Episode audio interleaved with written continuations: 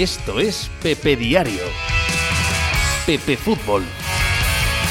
Hola, ¿qué tal? Hoy estamos a viernes 12 de mayo del año 2023. Os hablo desde Torrelodones, en Madrid, en España. Yo soy Pepe Rodríguez y este es el programa número 1179 de la sección de fútbol de Pepe Diario. Ese podcast que durante dos horas y cuarto, dos horas y media, más o menos cada día, intenta traeros toda la actualidad del deporte en un sentido general, en un sentido global y aquí, en el primer tercio del programa, aquí en medio del espacio-tiempo del universo conocido. Vaya usted a saber si no andamos también en medio del espacio-tiempo de otros muchos y múltiples universos por conocer, vamos a charlar de fútbol, de fútbol vamos a hablar. ¿Qué oportunidad se le escapó ayer al Sevilla de no sentenciar la eliminatoria frente a la Juve? Porque eso es algo pues muy difícil de hacer fuera de casa ante un rival como la Juventus, con las circunstancias en las que llegan ambos equipos y cómo se supone que van a ser estas semifinales, en fin, plantarte en Turín y pensar que ibas a sentenciar la eliminatoria, pues era una arcadia, era una cosa absolutamente impensable. Y sin embargo, tal y como se desarrolló el partido, primero con eh, varias ocasiones de la Juventus, pero solo muy al principio del partido, y uno juraría que deslavazadas de la dinámica general del juego, y a partir de ahí, el empuje del Sevilla, la prestancia de Ocampos, la presencia en el área de Nesini, que metía más miedo que la de Blaovic. ¿Pensasteis vosotros en algún momento en tener esta sensación, esta reflexión que acabo de hacer? Ver un partido en el que los delanteros de ambos equipos son Blaovic y Nesiri y pensar que el más peligroso es Nesiri, igual estoy exagerando, pero desde luego es lo que me pasó a mí. Es, es, lo que me pasó durante toda la primera mitad. Puede ser el nivel actual de ambos, puede ser el estado de forma, puede ser la forma de jugar del equipo. El Sevilla, desde que llegó Mendilibar, tiene muy claro que hay que bombiala, bombear balones al área y que las cace un delantero superior en altura y en físico a los defensas centrales. No sobrepensemos las cosas, mientras que la Juve se empeña, y quizás no es que se empeñe, es que no tiene otra oportunidad, otra opción en eh, obligar a Vlaovic a jugar desde mucho más lejos del área y teniendo que hacer uso de unas habilidades que tampoco son eh, top en cuanto a recorte, en cuanto a salida desde el centro del campo, etcétera, etcétera, etcétera, ante una defensa bien formada. Bueno, el caso es que me daba más sensación de peligro en Nesiri y hasta que se retiró Campos por lesión, la, el dominio del eh, Sevilla, que se puso 0-1, era para ir, ¿qué? 0-2, esa sensación de, de equipo que tiene por completo el partido donde le da la gana. Y en la segunda mitad, tres cuartos de lo mismo, si no por, em, por llegada al área, por creación de ocasiones, desde luego sí, por control total de un partido que estás ganando fuera de casa en una semifinal europea ante un rival de campanillas. Cuidado a las bromas. Cuidado a las bromas el partido que estaba haciendo, que hizo el Sevilla y lo que eso podría haber supuesto. Te plantas en el Sánchez Pizjuán con un 0-1, con un 0-2, y, bueno, la cara con la que miras a esta eliminatoria es completamente diferente a la que tienes hoy. ¿Por qué? Porque en el descuento, al final, en una jugada no aislada, porque bueno, estaba presionando la lluvia en esos momentos, bueno, puede suceder, puede, puede que te metan un gol. Claro que viendo cómo había ido todo, el 1-1 hace que te replantees un poquito el favoritismo y qué va a pasar en el partido de vuelta. Porque en eliminatorias europeas, y el propio Sevilla puede atestiguarlo justo en la anterior ronda frente al Manchester United, cuartos de final, eh, lo que no matas en un instante, lo que queda vivo para el siguiente partido, uy, cuidado, cuidado que eso puede ser de cualquier manera. Es verdad que lo que vimos ayer sobre el campo te indica que el Sevilla es, bueno, con cierta claridad, favorito para meterse en la final de la Europa League. Pero no es menos cierto que el resultado final tiene que ser un jarro de agua fría, que se había hecho más de lo que acaba mostrando y que dejas con una opción de entrar en la eliminatoria a un equipo que desde luego no está jugando bien, que desde luego no está haciendo un buen año, que desde luego no es un equipo a la altura de la camiseta y el nombre que portan, pero que tiene talento, que tiene talento y que te puede dar un disgusto. No es lo más probable, eh, viendo cómo jugaron, no es tampoco lo más probable, viendo lo que sucedió frente al Manchester United en el Sánchez Pizjuán,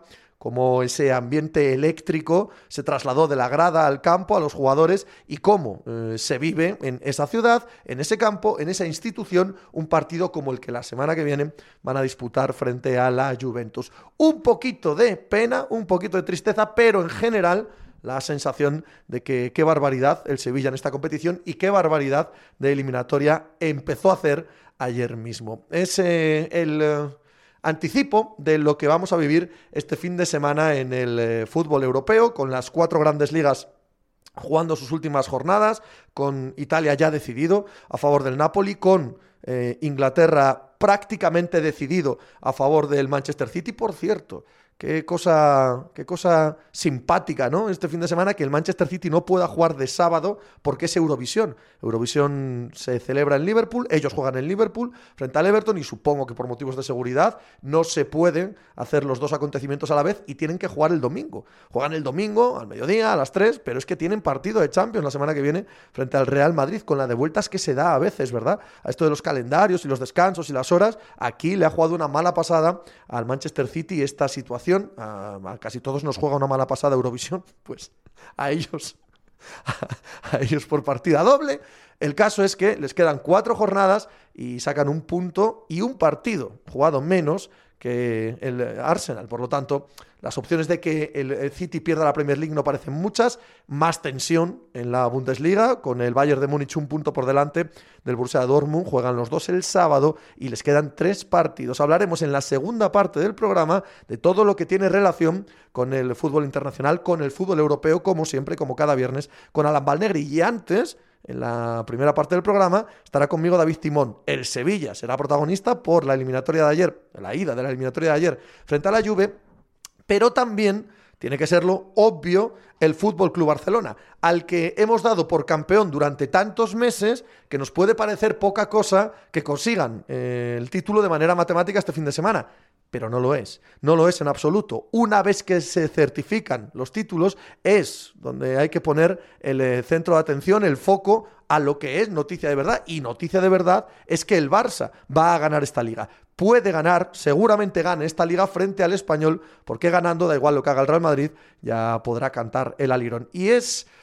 Mm, yo no sé si circunstancial, yo no sé si pensado aposta, no tengo ni idea, pero es paradigmático que puedan conquistar esta liga justo en la semana en la que Sergio Busquets anuncia su, despedida. Mm, en medio de la semana europea no tiene uno tiempo ¿no? a parar y a reflexionar sobre el adiós de Sergio Busquets. Eh, no se retira, aunque, ya os lo he contado mil veces, todo jugador que se va de las grandes ligas y se va, pues vaya a Arabia, Estados Unidos, a Japón, donde sea, para mí es exactamente igual que, se retire, ¿no?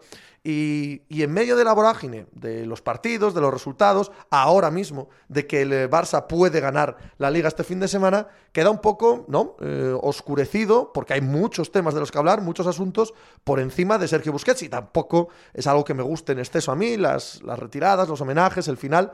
Bueno, eh, es certificar algo que todos sabemos, un poco lo de la Liga del Barça. Todos sabemos que Sergio Busquets ha sido, pues probablemente, el mejor mediocentro que hemos visto nunca, la mayoría de nosotros, o al menos está en ese debate, ¿no? Con el mejor mediocentro que hemos visto nunca, y sin duda, el mediocentro, eh, sala de máquinas absoluta, reverenciado y reconocido por todos cuantos han trabajado con él y han estado al lado de él, en el, para mí, mejor equipo de fútbol que he visto jamás, y para mí, la mejor selección de fútbol que he visto jamás. Y si él era el organizador y todos los de alrededor decían, joder, lo importantísimo que es Sergio, es imposible disociar eso, se convierte ya en algo casi objetivo, casi indebatible, que es eh, en esencia porque su presencia convirtió a estos equipos en eh, las máquinas de precisión en lo que al juego se refiere, que eran. Por supuesto, luego cada una de esas dos máquinas tenía otras virtudes que probablemente fuesen un poco superiores, pero no mucho, no mucho. Y lo que ha hecho Sergio Busquets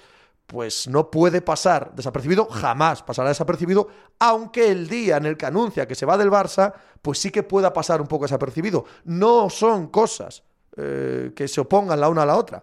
No necesitábamos, ¿verdad? Que Busquets se fuese, dijese que, que, hasta aquí había llegado, para saber de lo que estamos hablando, que es uno de los gigantes, verdaderos gigantes de la historia del fútbol. Y no hace falta añadir detrás del Barça, ni de la selección española, ni españoles, ni nada simplemente uno de los mejores jugadores de fútbol que hemos visto nunca. Y por cierto, estando como está, ya muy lejos de sus mejores prestancias y siendo un jugador que debido a su lentitud eh, ya ha dejado algún que otro día la sensación de que le sobrepasa el fútbol de élite, correcto, sigue siendo hoy, ahora, la mejor opción para el medio centro del Barça. Y es muy complicado imaginar qué van a conseguir para el año que viene que mejore a Busquets. Esa parte también es relevante, sin tener que irnos a em, la nostalgia o al echar la vista atrás de madre mía, qué maravilloso ha sido Busquets, cosa que ya digo, es totalmente indebatible, ¿no? En el hecho actual, puro, de la plantilla del Barça, quizás se note su baja el año que viene. O quizás no. A ver cómo soluciona el Barça y Xavi esa situación. Vamos a hablar con eh, David Timón en la primera parte del programa de esto, en la segunda, como digo, con Alan Balnegri y el fútbol internacional. ¡Hala! ¡Arriba con todo! Que hay que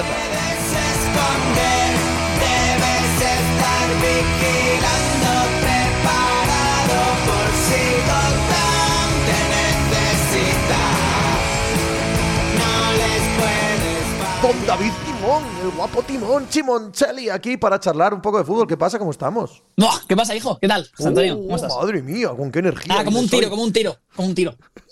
He dormido tres horas, ¿eh? ¿Y por qué?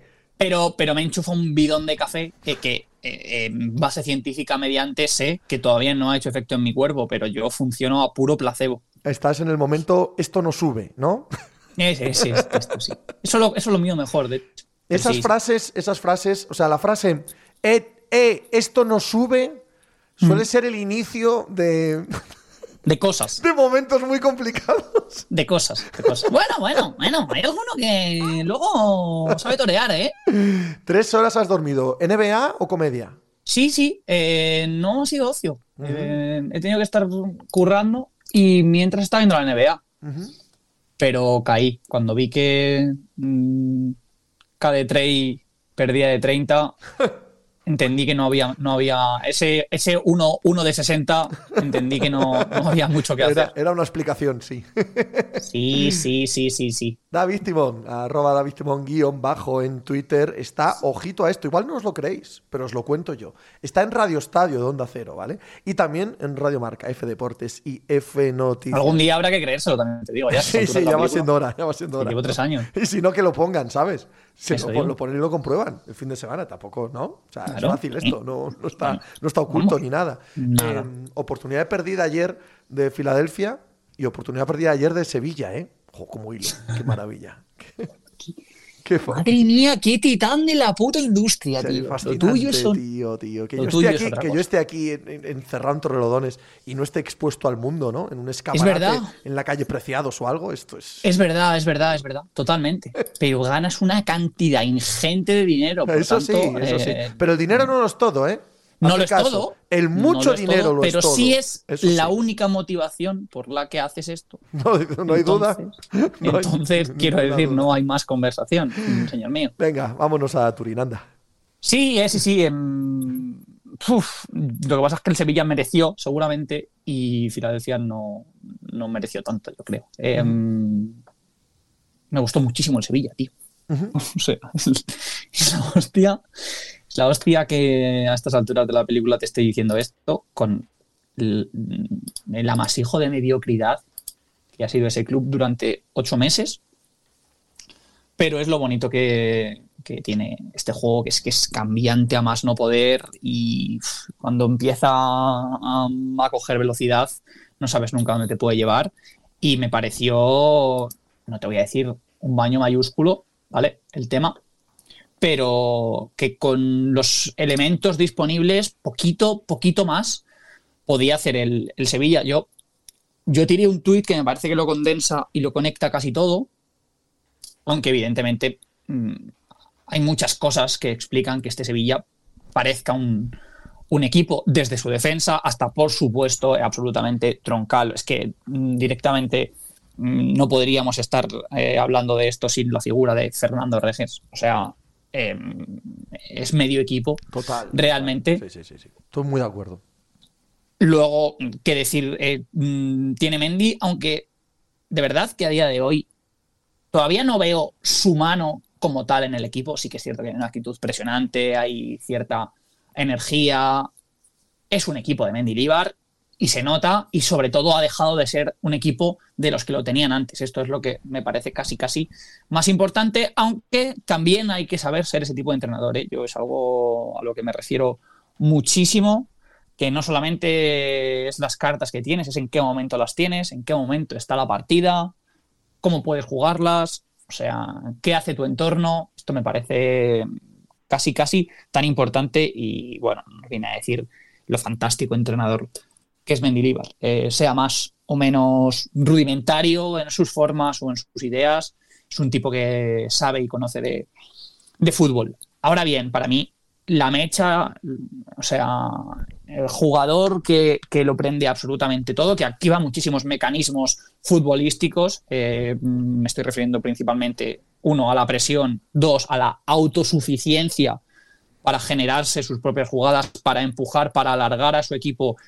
y hundir al rival, además de, por supuesto, muchísima determinación, eh, incansable para tirar desmarques, para ganar línea de fondo, etcétera, es Lucas Ocampos, macho. Claro. Lo de, lo de, Ocampos, o sea, Ocampos es, es el tío que creo que, que, ha revivido al Sevilla a base de puro contagio. Yo eh, creo que hay pocos tipos que desde, desde su base contagien tantísimo, o por lo menos eh, hayan contagiado tanto este año eh, a un equipo tan muerto, o sea, el punto de partida y el actual eh, no se puede no se puede entender en su transformación sin, sin, el carácter competitivo y luego por supuesto futbolístico van de la mano de Lucas Ocampo. Te pongo otra encima de la mesa eh, y esto es no, no, sé si la compartes y, y, no sé si la comparte el oyente.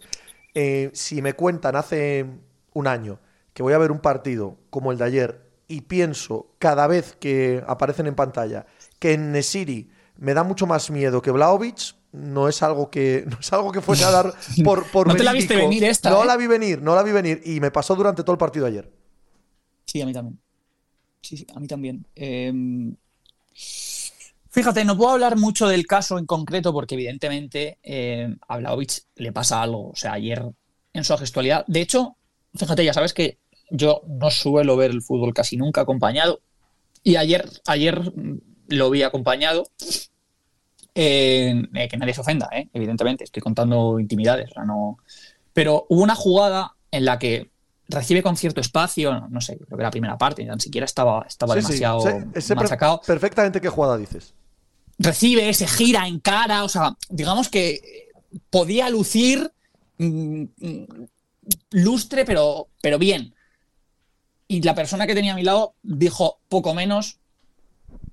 En el gesto es exactamente igual que Álvaro Morata. Y aquí, coma, aquí- macho. Aquí se dijo también por parte de mi hijo, te lo juro. Dice, para esto, para esto lo hacemos con Morata. Te lo juro, ¿eh? O sea, no, no estoy engañando a la peña, no estoy forzando la, la dinámica del programa. Es lo que se dijo en esta casa. Fíjate, pues para que veas lo que es, para que veas lo que es el mundo. ¿eh? Eh, y eso que Morata está jugando de maravilla, ¿eh? y sobre todo moviéndose de maravilla. ¿eh?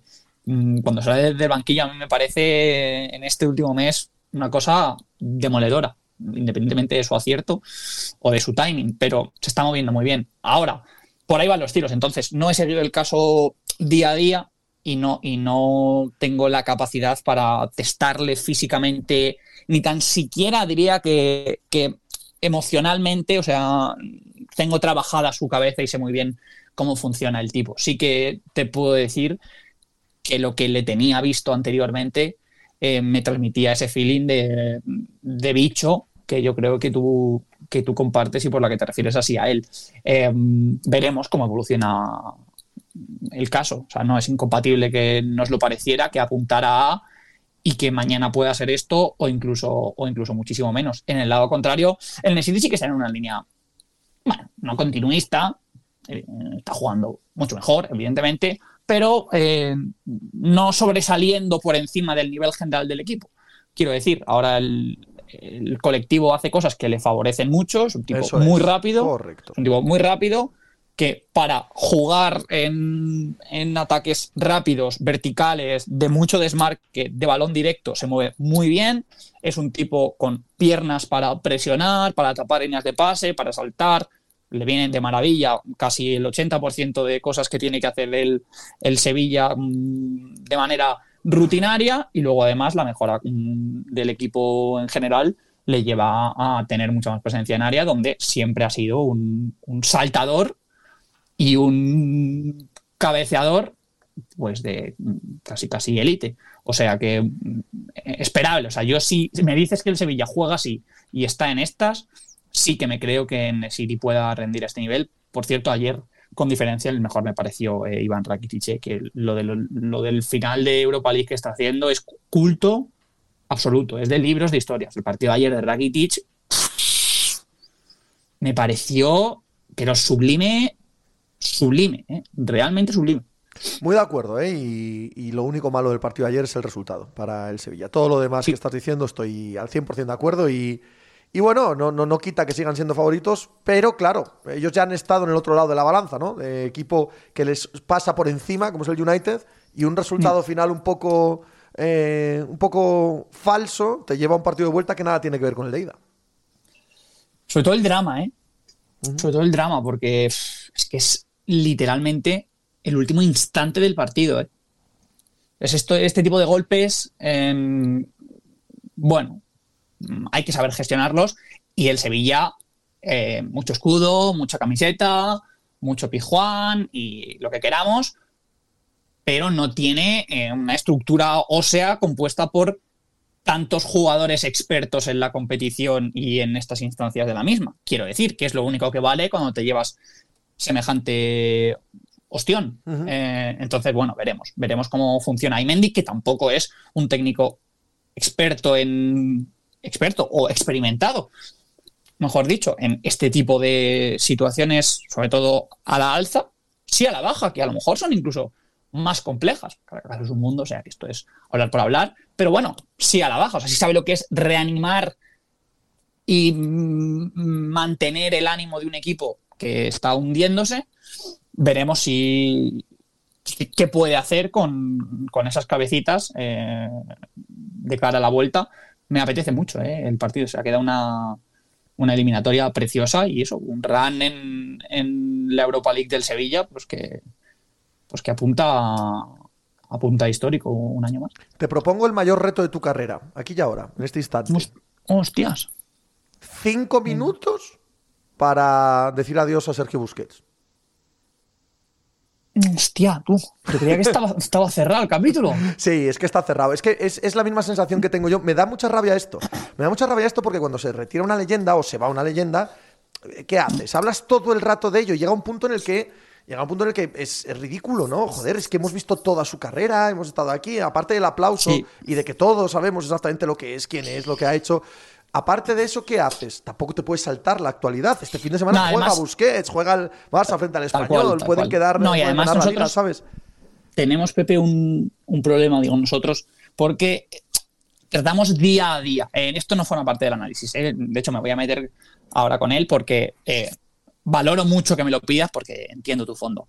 Ahora, lo que sí voy a decir es que para nosotros es ciertamente complejo porque nuestra foto no es nada estática y mi, mi, Busquets, ahora mismo mi opinión de Busquets es de ayer, de antes de ayer, de hace dos semanas y de hace un mes. Entonces, em, montar la composición eh, Obra y Milagros completa del Busquets de 2007 em, me cuesta mucho. Me cuesta mucho porque mm, literalmente me obliga a formalizar una historia y, y agarrarme a, a conceptos que son memoria, o sea, son aire, no son absolutamente nada. Pero bueno, lo puedo intentar, ¿eh? lo puedo intentar. Eh, se me da bien esto de, improvisar. Entonces, vemos. A ver, eh, leí, creo que leí ayer, ayer, no sé por qué he dicho ayer, esta semana he leído un hilo, un hilo de, arroyo bastante, bastante interesante que daba, me, daba, me dio pie a pensar en algunas cosas.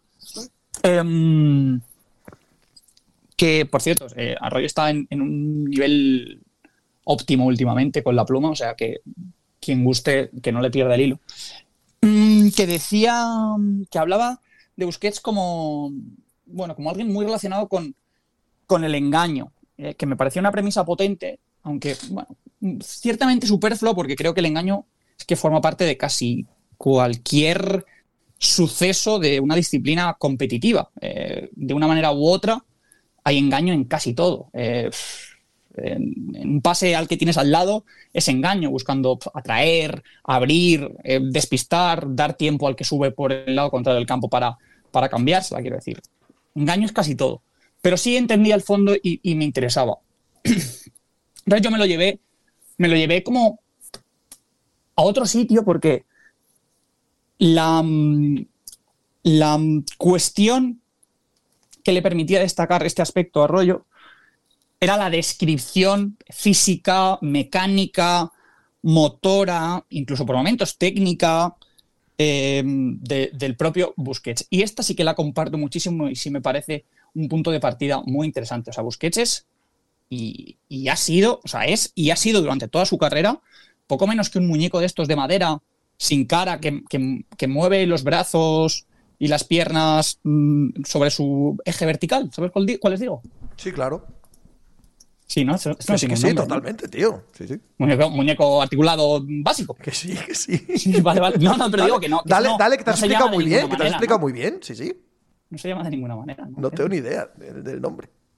Vale, eh, tú sabes tanto de la cultura general y de. Ya, ya, correcto, pero de este, tipo de cosas de la posguerra que yo qué sé, chico. ¿Dami? ¿Dami puede ser? ¿Dami? No sé, no tengo ni idea. No, no, cuando has dicho que no tienes ni puta idea, tenías toda la razón, vamos, y sé que no mientes. Sí, sí, ¿qué coño dices, Dami? Em, eh, es poco menos que esto, o sea, es un, es un tipo em, que se movía o que se ha movido durante toda su carrera sobre su eje vertical. Y gracias. Y gracias.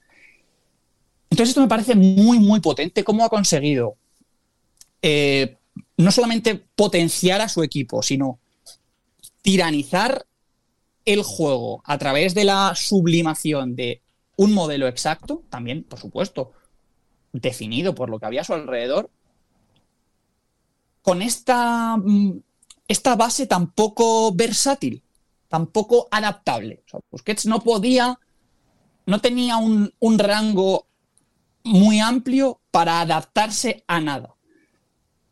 Entonces, ¿cómo cojones lo ha conseguido?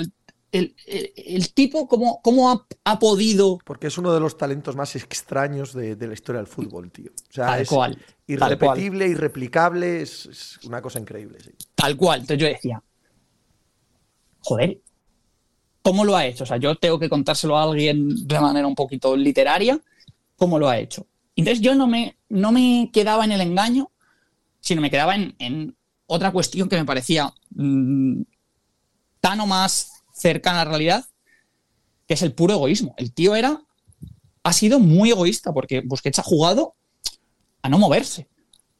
A no moverse, ni tan siquiera ha sido un director. centro clásico organizativo, poco o nada tiene que ver con Busquets. Busquets no bambolea la pelota, no la mueve para desgastar al rival, para abrirle, para generarse nuevas situaciones. Nada de esto ha sido Sergio Busquets. Eh, Busquets ha sido un filtrador, filtrador, o sea, un pasador en vertical, como no ha habido, por supuesto, a partir del engaño, claro, a partir de, la corporalidad, de cómo no puede mover su tronco, eh, desplazarse lateralmente, todo lo tiene que hacer con la cintura, con el pecho, con el torso, para llevar el balón a otro sitio, a tal velocidad, tal, tal, tal, tal, tal velocidad, que luego su limitación física en este caso no pesase y le diese tiempo a, de nuevo, de una forma muy egoísta, encontrar la jugada en su siguiente zona favorita, que es la corona de área rival, para lo que hemos contado tantas veces, ese cronómetro, ese termómetro Busquets, perdón, poder presionar, porque tampoco era, ha sido, es, repito, es que es casi una imagen estática la de, la de Busquets en, los, últimos, los últimos años. Un gran presionador, un cerebro táctico. O sea, su anticipación no es la de Xavi Alonso. Su anticipación es la de un modelo de juego, un sistema y unas piezas orbitando a su alrededor muy, muy, muy definidas que siempre le aseguraban la posibilidad de incidir, repito, de una manera muy egoísta, en el punto exacto al que él podía llegar y donde él era infalible. Infalible. En base a esas, esas dos acciones, diría, que lo pudiésemos reducir, son esas dos acciones. La manera, la capacidad para filtrar siempre, sin fallo, independientemente de, de, cuál era la situación del rival, de cuál era la suya propia, de, de, cómo era el tipo de acoso, de cómo estaban sus compañeros situados. Da igual, que luego, claro, por supuesto, si tus compañeros son Iniesta, Xavi, Messi, Neymar, esto influye muchísimo, pero él conseguía trasladar la poca o nula ventaja que mm, tuviese la jugada y multiplicarla para siempre alcanzar su objetivo, dar dos pasos y poder presionar. En el momento en el que simplemente el Barça ha ido rebajando la, la ventaja que le entregaba por detrás y por delante a Busquets, Busquets ha tenido que hacer más cosas y se ha ido desangrando. Eh, este es un poco, yo creo, el, el resumen de, de, lo que ha sido Sergio Busquets en, en el Barcelona y el propio Barcelona mismo. Soberbio, te he dado más de los cinco minutos, pero soberbio, como no esperaba de otra manera. Oye, Timón, que pases un gran fin de semana, ¿vale? Hala, venga, sí, vámonos. Hay cosas que hacer, ¿eh? Hombre, está, hombre, sale, está en- sale el Zelda, tío. Dime. Yo no tengo otra cosa en la cabeza. Sí, sí, sí, lo sé, lo sé, lo sé. Lo sé, lo sé. Eh, ¿Lo tienes reservado por ahí? Eh, sí, sí, lo tengo, evidentemente. Hombre, vaya. A mí igual, igual me llega al buzón algo, ¿eh? ¡Oh, cuidado! Cu- Otro agraciado. cuidado, ¿eh? Otro agraciado. Eh, yo, para, para no tener que depender de eso, voy a la tienda ahora, en cuanto te cuelgue. Ya, pero ¿sabes qué pasa? Que ya entramos en lo de siempre. O sea, yo a, a- no sé qué día soy, 12 de mayo, ¿no? Sí, 13 sí, de mayo. sí, correcto. Yo a 12 de mayo, tal y como está la vida, yo no, no puedo coger el Zelda y quemarlo hasta que me sangre los ojos. Pues yo hasta el lunes es lo que pienso hacer. Ya veremos. Ya, bueno, pero claro, ya, bueno. Pero tú no tienes obligaciones, No, no, tienes hijos, a duras penas trabajas. Correcto, claro, yo tengo cosas es, que hacer. Eso es, Claro. correcto. Ahí estamos. Tengo, tengo una familia que mantener, chaval. Suerte, suerte con el, con el barco pesquero, ¿vale? Que supongo que Sí, a sí, faenar sí, por me mañana, cuentas- ¿vale? ¿Me Mucha, cuentas qué tal, eh? mucha suerte. Un abrazo. Adiós, hijo, ten cuidado. casi sin darme cuenta. Siempre doy vueltas a tu alrededor. De nada sirven mis intentos patéticos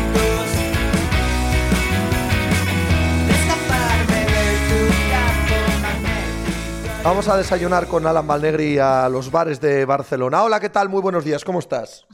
Buenos días, Pepe. Bien, todo bien. ¿Eres de tostada? ¿Tostada con tomate, con jamón? ¿Eres de algún bollo?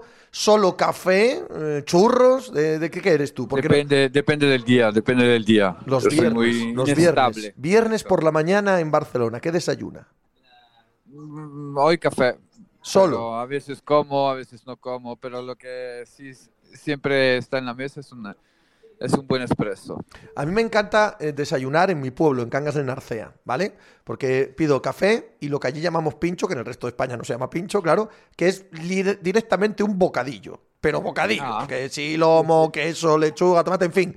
Y te añaden además, en la mayoría de sitios, pues una galleta, una magdalena, una horquilla, algo. Si te, Ya. si te das cuenta, por 2 euros 50 estás Ya. lo que en un McDonald's te cobran 11 euros, ¿no? O sea, tienes la gran hamburguesa, la bebida, el postre, lo tienes todo. Pero s- asustas a los nu- nutricionistas comiendo esto por la mañana. Que se jodan los nutricionistas. No, no, no trabajo con ellos, Alan, ya lo siento. Ay, yo tampoco, Ya no, no, no.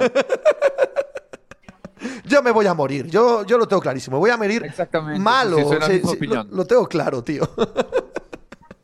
Alan Valnegri, al que seguís en la cuenta de Twitter, arroba alvalnegri. ¿Sabéis que estamos hablando de uno de los mejores analistas de fútbol de nuestro país, si no el mejor, de cuántos tenemos en la tele? Eh, ¿Qué tal la jornada europea ayer? Europa League, Conference League. Tenías a tantos equipos italianos implicados, ¿no? Que no sabes si sabes a dónde, a dónde mirar. un poco, sobre todo de ayer. Bueno, soy hincha de la Fiorentina, así que no podría ser de otra manera. Qué remontada más rara, ¿no? Sufristeis. Porque perder una ida contra un Basilea, con todo respeto para el equipo suizo, es Bueno, pues es, eh, que era un gusto amargo. Ahora pues habrá que ir a, a sacar la victoria en, eh, en Basel. Y luego pues eh, los otros partidos no, no te puedo hablar porque he visto solo los highlights, pero por lo menos la, la Roma ha salvado el honor ganando el Leverkusen y la Juventus, con lo que he visto, su- sufrió eh, frente, al, frente al Sevilla, así que se, veo poco probable una final italiana en, Europa League. Sí, tiene, tiene, poquita, tiene poquita pinta. O sea, la Juve, por supuesto, que, que puede ganar. Pero ayer fue claramente inferior al Sevilla. En el Sánchez Pizjuán va a estar complicado. Por cierto, sin abandonar Italia, que ha sido muy protagonista esta semana por también la semifinal de la Champions League. Este fin de semana en la Serie A. El Inter se juega mucho, el Inter y el Milán se juegan mucho, aunque no sea semifinal de Champions. Uno cuarto, el otro quinto. Es, es complicado que los dos entren en Champions, ¿no? Sí, habrá que ver lo que pasa también con la Juve. Sí, los puntos El 22 de mayo Juve, sí. parece que van a dar la, la sentencia que podría ser definitiva si le quitan puntos y si le quitan cuántos puntos le, le quitarán. Pero mm, antes de, de esta fecha, pues evidentemente uno de los dos actualmente es- está fuera de la Champions. Eh, eh, es un fin de semana clave para eh, los dos. Faltan cuatro jornadas, los puntos valen doble en este, en este momento de la temporada. Y, hay que ver también lo que harán lo- los de adelante, porque la, la Lazio, Lazio Juve y, y, bueno, Napoli evidentemente parece que van, ya han hipotecado de una cierta forma la Champions, la Lazio lo digo sobre todo por el calendario que tiene, y, y luego queda un, un puesto, un puesto para lo- los dos o tres, porque también está la Roma, pero está un poco descolgado el equipo de, de Mourinho que punta todo para, con, la, con la Europa League para intentar volver a, en Champions. Eh, sí, ese, ese punto, el de la Juve, el de perder los puntos, es el que puede dar el- la esperanza a los dos equipos de Milán. Pero si no, si no está complicado, ¿eh? Es una, un fin de un fin de No, no, temporada. habrá uno de los dos que no se quedará fuera, a menos de un, bajón tremendo de la Lazio. Eh, no veo los tres de arriba, Napoli, Inter, no, Napoli, Milan, no, Napoli, Lazio Juventus eh, serán equipos de Champions, a menos de un terremoto. Eh, en Inglaterra, esta jornada, hay una peculiaridad eh, este fin de semana en la Premier. El Manchester City tiene que jugar de domingo, cosa que no es nada habitual cuando te estás jugando una semifinal de Champions, cuando la semana que viene tienes que recibir al Real Madrid. Lo normal es que le hubieran puesto de sábado. Sin embargo, como juegan frente al Everton en Liverpool y en Liverpool en la noche del sábado se celebra Eurovisión, no puede acoger el partido eh, la ciudad. Y por lo tanto juegan el domingo a las 3 de la tarde. ¿Es un impedimento o no para el City? ¿Para la Premier, para la Champions o, o te parece un asunto menor? Me parece un asunto menor, me parece un asunto menor. Son 12 horas más menos de recuperación cuando llegas a, esa- a esas alturas de la, de la temporada, juegas con, esta, con este ritmo, es una plantilla acostumbrada a jugar a este ritmo, no, no me parece relevante. Eh, ¿Qué esperas del Manchester City frente al Everton, eh, ya digo, domingo a las 3 de la tarde? ¿Rotaciones? Eh, ¿Equipo titular a fuego, no importando el partido del Madrid, mirando desde el domingo, me refiero? Porque es que, claro, ellos también tienen que ganar la Premier.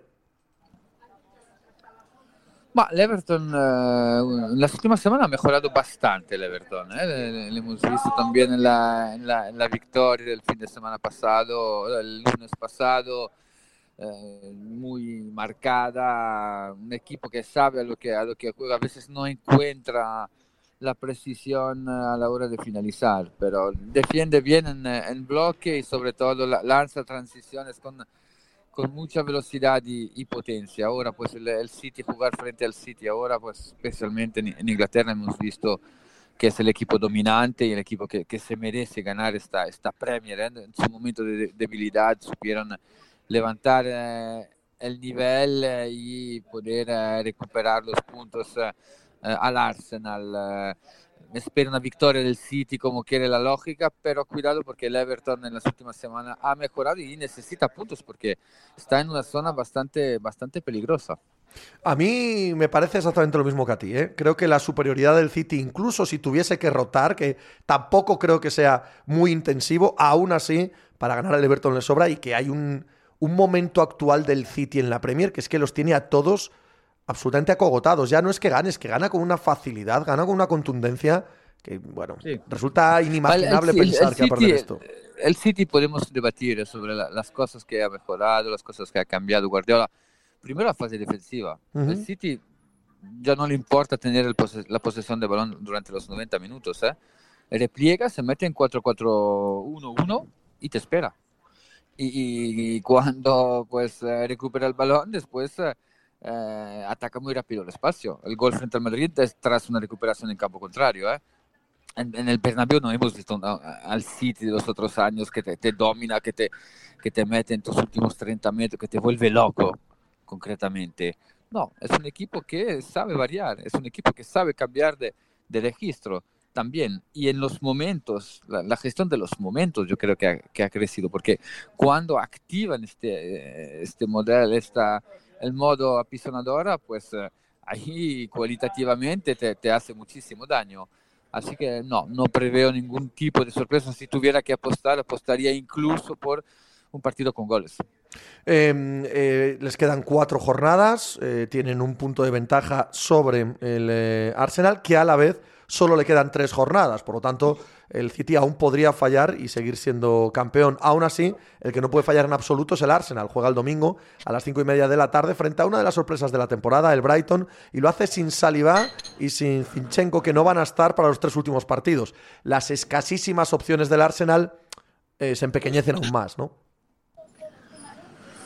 Sí, el, eh, al final cuando comes bien empiezas a ser eh, y exigente. El Arsenal eh, para mí ha ido más allá de la- las ambiciones que se había puesto en, el club. Estar vivo para la lucha para el título a cuatro jornadas del final, pues pienso que podríamos definir la, la temporada del Arsenal exitosa. Ahora, está claro que cuando estás tan cerca, duele no poder conseguir mantener eh, el ritmo, pero mm, ha saltado un, un step importantísimo a nivel cualitativo, no solo se ha metido en Champions, pero ha peleado para el título. Ahora pues hay que mejorar eso, es siempre un, un step complicado, pero eh, en el proceso de crecimiento que Arteta se puso cuando llegó al mando del Arsenal, yo creo que está más allá. Hombre, sin de- duda. Pero vamos, es que no es discutible. Eh, El año es, es de sobresaliente, el avance del proyecto es brutal. Sí. Este verano supongo que se dedicarán a reforzarlo, es decir, en vez de tener 13, tener 18 jugadores de un nivel similar y, y todo lo que podamos decir de ellos es el para bien absoluto. El problema es que Sí, lo han tenido tan cerca que da rabia, claro. Sí, sí, sí, pero bueno, se ve el, equipo que juega siempre con la, misma intensidad. En Newcastle he visto a un equipo muy, muy, muy maduro.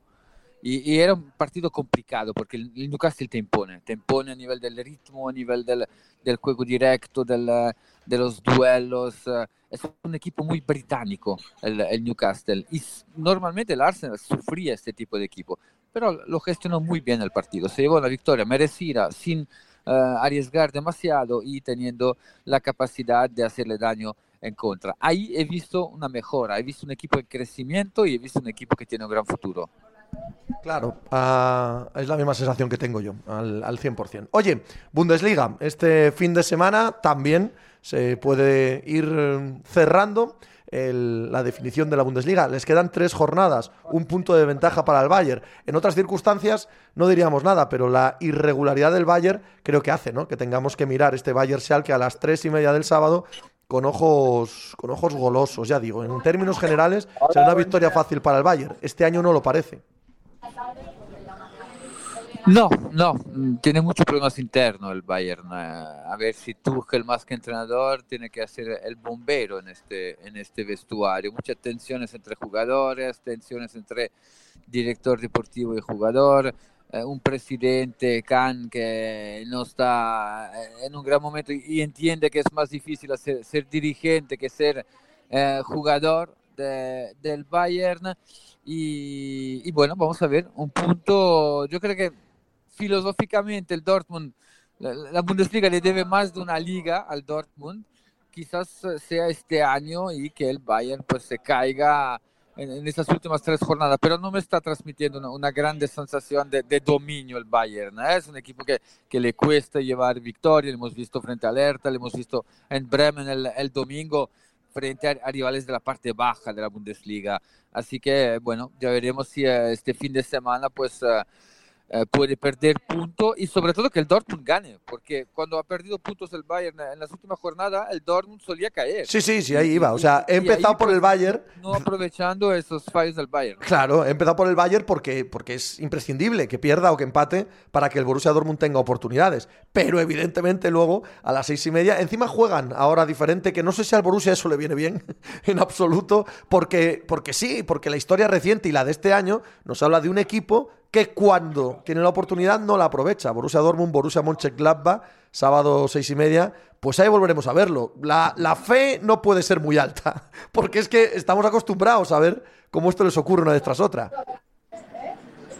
Sí, el, el- el cl- clásico de los Borussia, como se le llama en Alemania, pues eh, cuando juega en casa es una pisonadora el, el Dortmund. eh, en los últimos partidos, frente al Wolfsburg, el, el Eintracht, pues descarga toda la rabia de los puntos que pierde, que pierde de forma tonta cuando juega fuera de casa.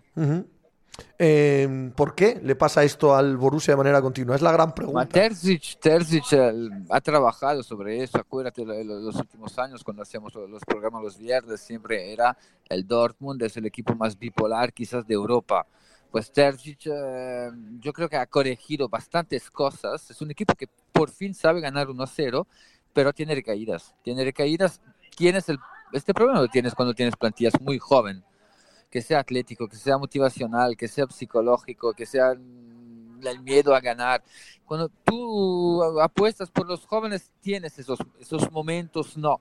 Durante un partido, un, unas rachas, dos, tres, cuatro partidos durante la temporada, eso lo, lo tienes que prever, lo tienes que prever y, y bueno, pues eh, es un poco la, uno de los riesgos que tiene cuando tú juegas con, con tantos jóvenes en el campo. Disfruta mucho del fútbol de Europa de este fin de semana, amigo. Acaba el café. Ah, un abrazo. Thank you, thank you, chao,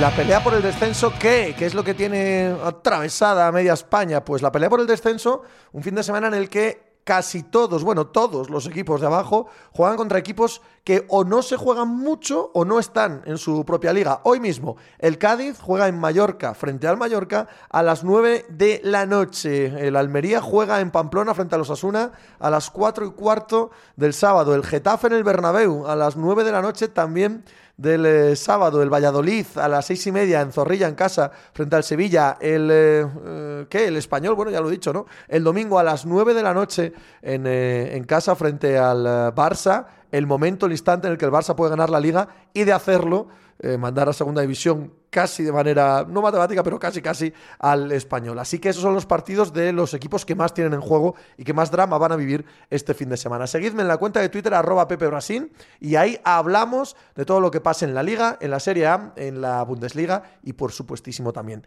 en la Premier League. ¿Qué hemos aprendido hoy? Hemos aprendido porque nos lo contó David Timón que para el Sevilla ha sido un mal resultado el partido en Turín frente a la Juventus, pero todo lo demás ha sido estupendo y que demostraron ¿no? una superioridad muy notable frente a la Juventus de Turín. Que eso sirva, para clasificarse, eso es otro rollo. Y también aprendimos porque nos lo contó Alan Balnegri, que en su opinión da igual que juegue el domingo, da igual que tenga que rotar que no, da igual que tenga el Madrid la semana que viene. Nada se interpone ahora mismo entre el Manchester City y su quinta Premier League en seis años. Lo veremos este domingo frente al Everton y lo comentamos si os parece bien el lunes todo lo que pase en el fin de semana futbolero. Ahí estaremos para hablarlo. Disfrutad mucho de este fin de semana y ala, id hacer al fútbol.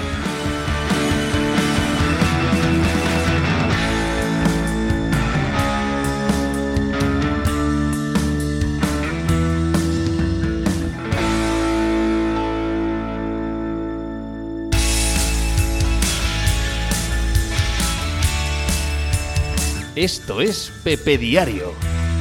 Polipepe. Hola, ¿qué tal? Hoy estamos a viernes 12 de mayo del año 2023. Os hablo desde Torrelodones, en Madrid, en España. Yo soy Pepe Rodríguez y este es el programa número 1179 de la sección polideportiva de Pepe Diario, la oportunidad que perdieron ayer los Philadelphia Sixers.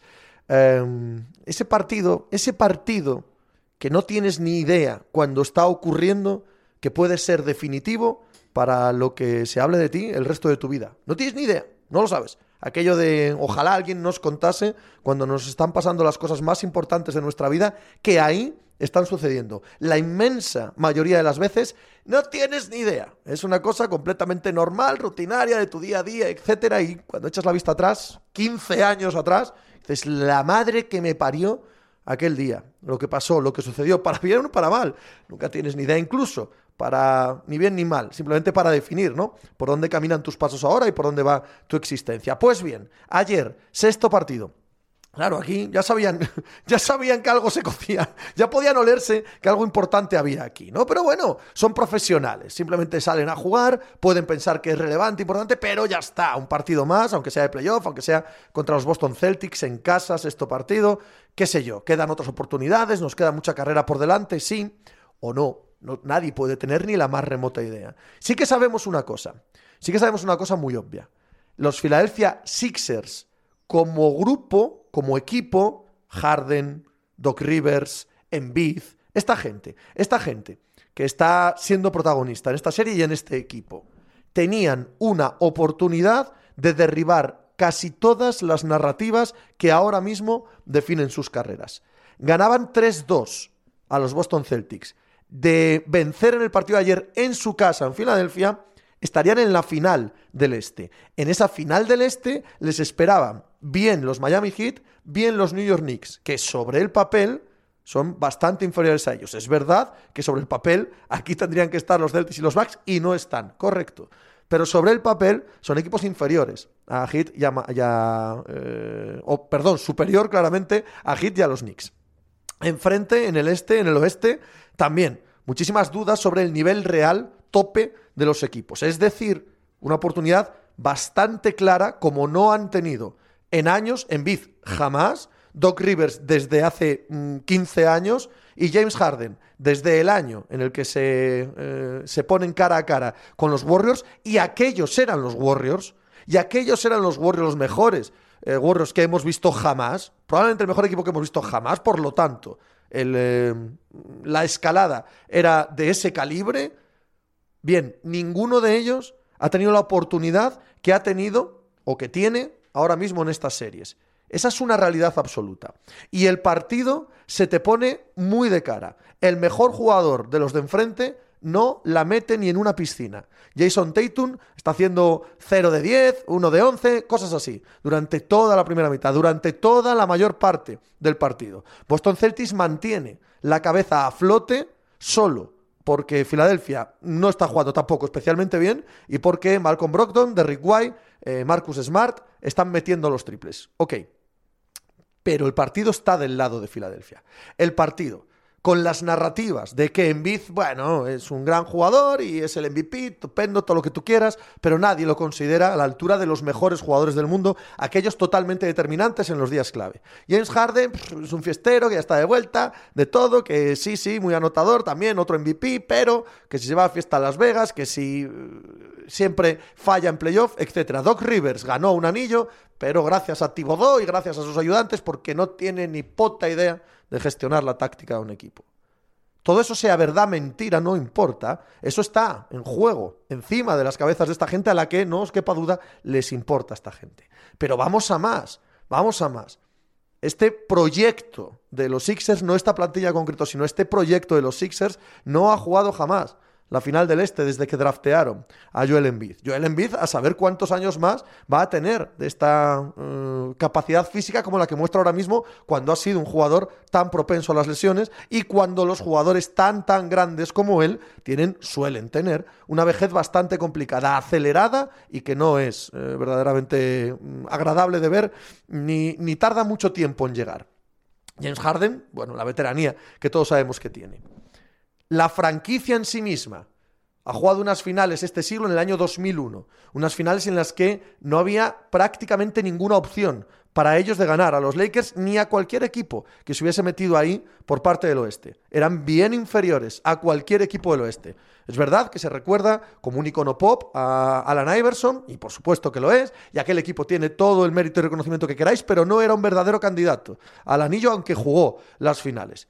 Y lo demostró en años anteriores y posteriores siendo un buen equipo en el este y ya, y punto. Las opciones que tenían eran escasas de campeonar. Y no fue un equipo dominante. No lo fue, en absoluto. Y desde entonces y hasta hoy, y antaño de, de aquel mismo año, no eran, no fueron una franquicia dominante o competitiva al máximo nivel en la NBA que todos los años partiese con opciones de, de, pelear el anillo. Hay que remontarse al 83 para eso. Hay que remontarse al 82 para ver que han ganado unas series de playoff a sus archienemigos de los Boston Celtics. Y ayer tienes el sexto partido en casa con unos Celtics cuyo mejor jugador está jugando como está jugando. Y tú, que tampoco eres la panacea, estás encontrando tu ritmo. Estás tirando de manera absolutamente liberada un montón de tiros, un montón de triples, y no metes uno.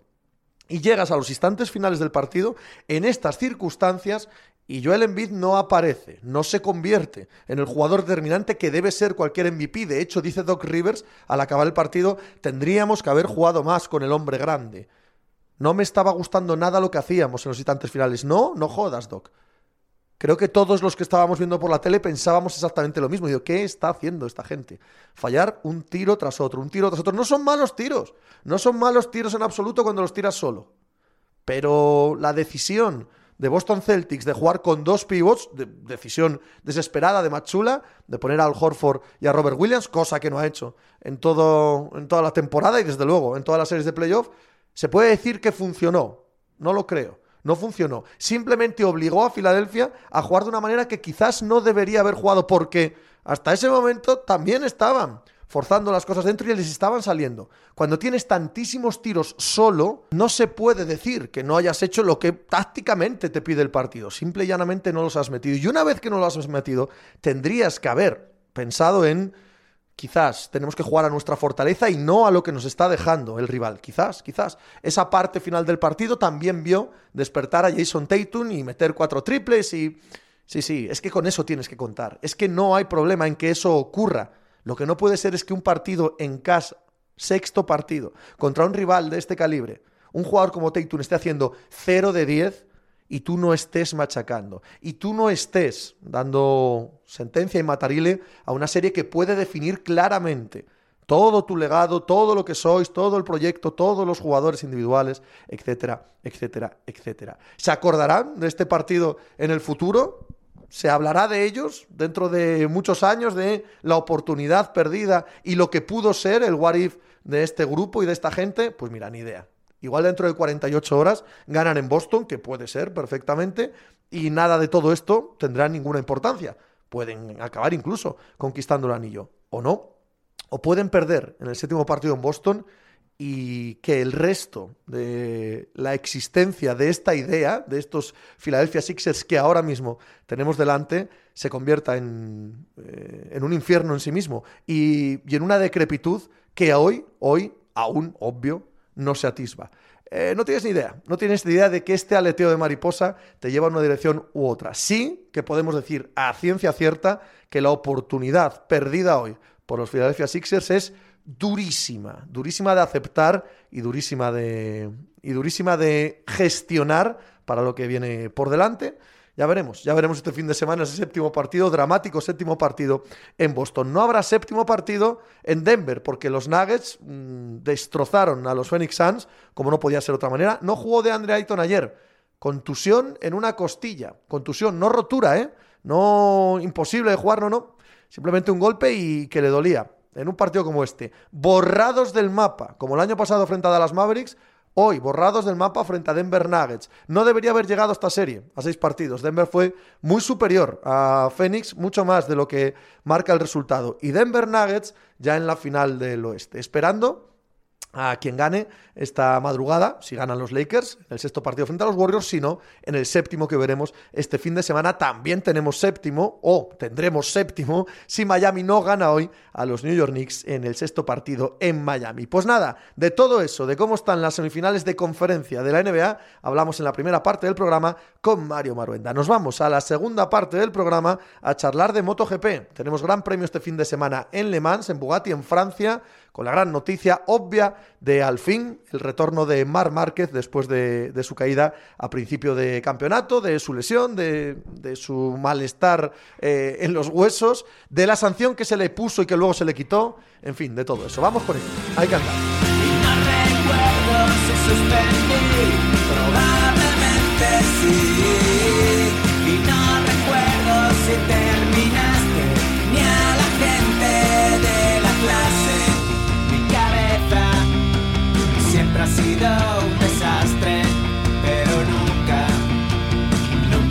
Hola, ¿qué tal? Muy buenos días, Mario. ¿Cómo estás?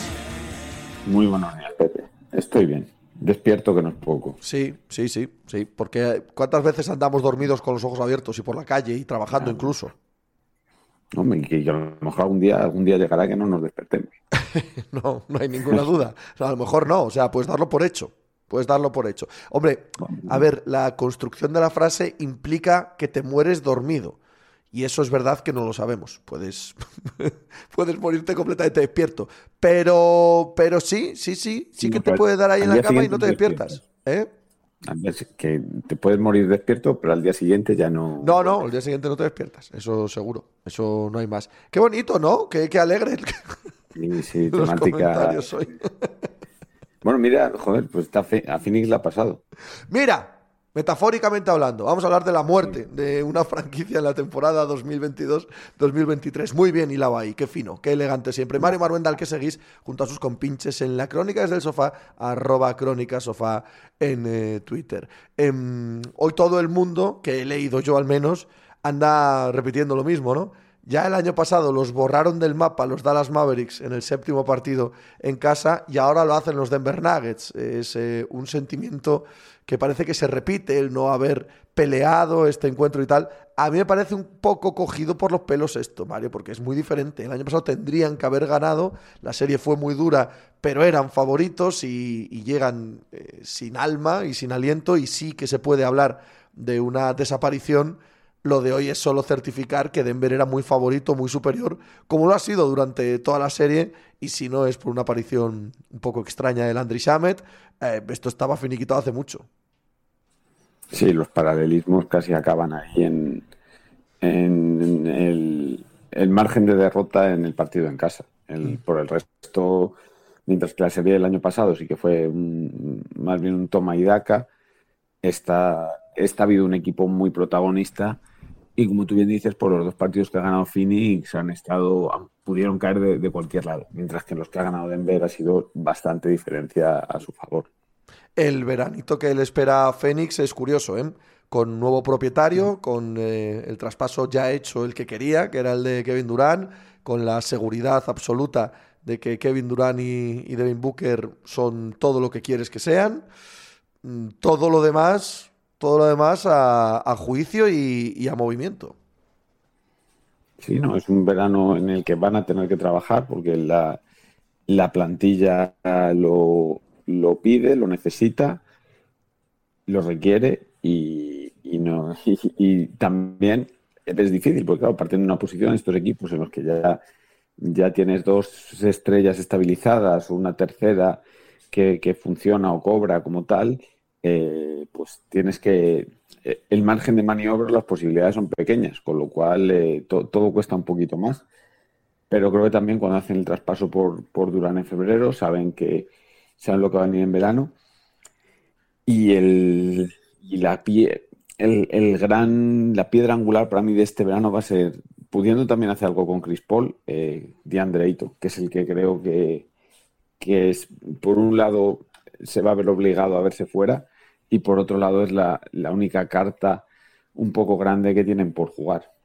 y que tienen que jugar. Eh, yo no sé si es grande o no, yo no sé si se está convirtiendo ya en un contrato tóxico, si alguien va a ofrecer algo, pero la sensación es que no pinta absolutamente nada de Andre Ayton en ese equipo, en ese proyecto. Ayer no juega por una por unas molestias en la, en la costilla, por una contusión en inglés, que imagino que es, bueno, pues, pues una, no sé, un golpe que le duele. Pero no hay fractura, no hay rotura, es un partido eliminatorio, su lenguaje corporal siempre es muy complicado, su presencia en estas series eh, deja mucho que desear, sus compañeros no parecen tampoco respetarle. Me, me parece muy obvio, ¿no? La, la necesidad absoluta de, de que esto acabe. O sea, al chaval le han roto en Fénix. O sea, Sí, no- es así. Eh, Tenga él la culpa que tenga también, ¿eh? por supuesto. Sí, sí, sí, no. eh, sin saber, visto desde aquí, eh, est- está roto. Igual en otro equipo sí pueden recomponerlo, pero aquí me sorprendería muchísimo, muchísimo. Y, si- y si no lo hacen, seguramente es porque, porque nadie. Lo que pasa es que siempre en la NBA, 29 equipos rivales, siempre hay alguno que tiene ciertas esperanzas eh, y, probablemente puesto en el mercado alguien acabaría entrando. Si no lo haces por eso, es porque, el- porque el cartel ha sido tan, ha bajado tantísimo que, que- no lo han podido colocar. Pero desde luego es, es el, yo creo que el, la, buena venta de Eaton o el, o, o el que lo coloquen bien es de lo que va a depender muchísimo. También, por supuesto, van a tener que acertar en unos cuantos jugadores de rol, de banquillo, etcétera. Pero, pero como, como, tras, como traspasen a Eaton será la clave de la temporada que viene. eh, qué equipo de, de los Suns vemos, si son un, un competidor de verdad o si son un competidor de pues un poquito de pega como, como han acabado siendo esta temporada. Es que necesita muchas cosas, ¿no? Eh, tú lo has dicho, profundidad, banquillo, jugadores, eh, jugadores de verdad, ¿eh? No traer a lo de siempre, aquellos que suenan en los mercados de, de febrero, muy veteranos que pueden ayudar y que luego no son, no existen, ¿no? TJ Warren, Terrence Ross, no, no existe esa, ese mm, jugador ideal que tenemos en mente con este tipo de jugadores. Necesitan hacer equipo de verdad. Sí, tienen que acertar, pues mira, como el rival que se han, que se han enfrentado, al que se han enfrentado hoy, que el verano pasado incorpora a Caldwell Pope, incorpora a Bruce Brown, Eso es. incluso a, a Christian Brown en el draft. Eh, Son, son tres jugadores que llegan en, en verano, tres aciertos totales, y es, pues, si Phoenix lograra un botín similar el, año que viene, eh, le cambiaría mucho la cara. El- lo que pasa es que tampoco es sencillo. En absoluto, ¿eh? en absoluto. La situación es eh, compleja de narices para los Phoenix Suns y esta eliminación no hace más que agudizarla. También Monty Williams es probable que tenga el puesto de trabajo en entredicho. Sí, yo creo que se le, se le va a cuestionar un poquito. Tiene bastante crédito en la franquicia, eh, seguramente es, es buen tío, le quieren un montón, siempre todo lo que llegan son palabras, palabras buenas eh, sobre él. No lo han puesto en una situación fácil, porque al final el semejante cambio en febrero era, complicado. Al final es tres jugadores por uno, eh, aunque ese uno sea Durán, se nota un montón. Y, y Durán, no encima además, Durán no ha dado el, el nivel superlativo que, que se esperaba o que se necesitaría para, para poder sobrevenirte a eso. Entonces, no, no se lo han puesto fácil, pero bueno, él tampoco, tampoco Phoenix ha sido desde el punto de vista táctico brillante. Se ha visto relativamente superado en estos playoffs, también en el año anterior. Así que sí, o sea, esa pregunta se está haciendo en, en Phoenix seguro. Sí, no me cabe ninguna duda. Denver Nuggets avanza hacia la final de conferencia. em, territorio conocido para ellos. Hay un ambiente un poco diferente este año. ¿eh? La sensación, la- el olfato que da este equipo es diferente. Sí, la verdad que llegan muy fortalecidos. No llegan, cuando llegaron en, hace tres años ya o dos, sí que parece que llega un poquito pronto, un poquito por sorpresa. Ahora ya el equipo está mucho más consolidado. Eh, hay una rotación de, de ocho tíos eh, in- in- indestructible ya, intocable. O sea, no donde les funciona todo, no, no tienen que andar a manejar mucho más, salvo que los enfrentamientos lo requieran una cierta confianza, una cierta tranquilidad de, de haberse podido tomar la recta final de la temporada con calma. Así que ahora están, pues eso, metidos en, en la lotería de, de la vida, de que quedan cuatro equipos, eh, ser uno de ellos de los que salen.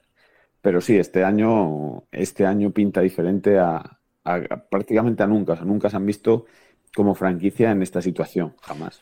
En el otro lado, eh, ¿cómo se va a arrepentir Filadelfia de lo de esta noche? ¿Cómo igual no, ¿eh?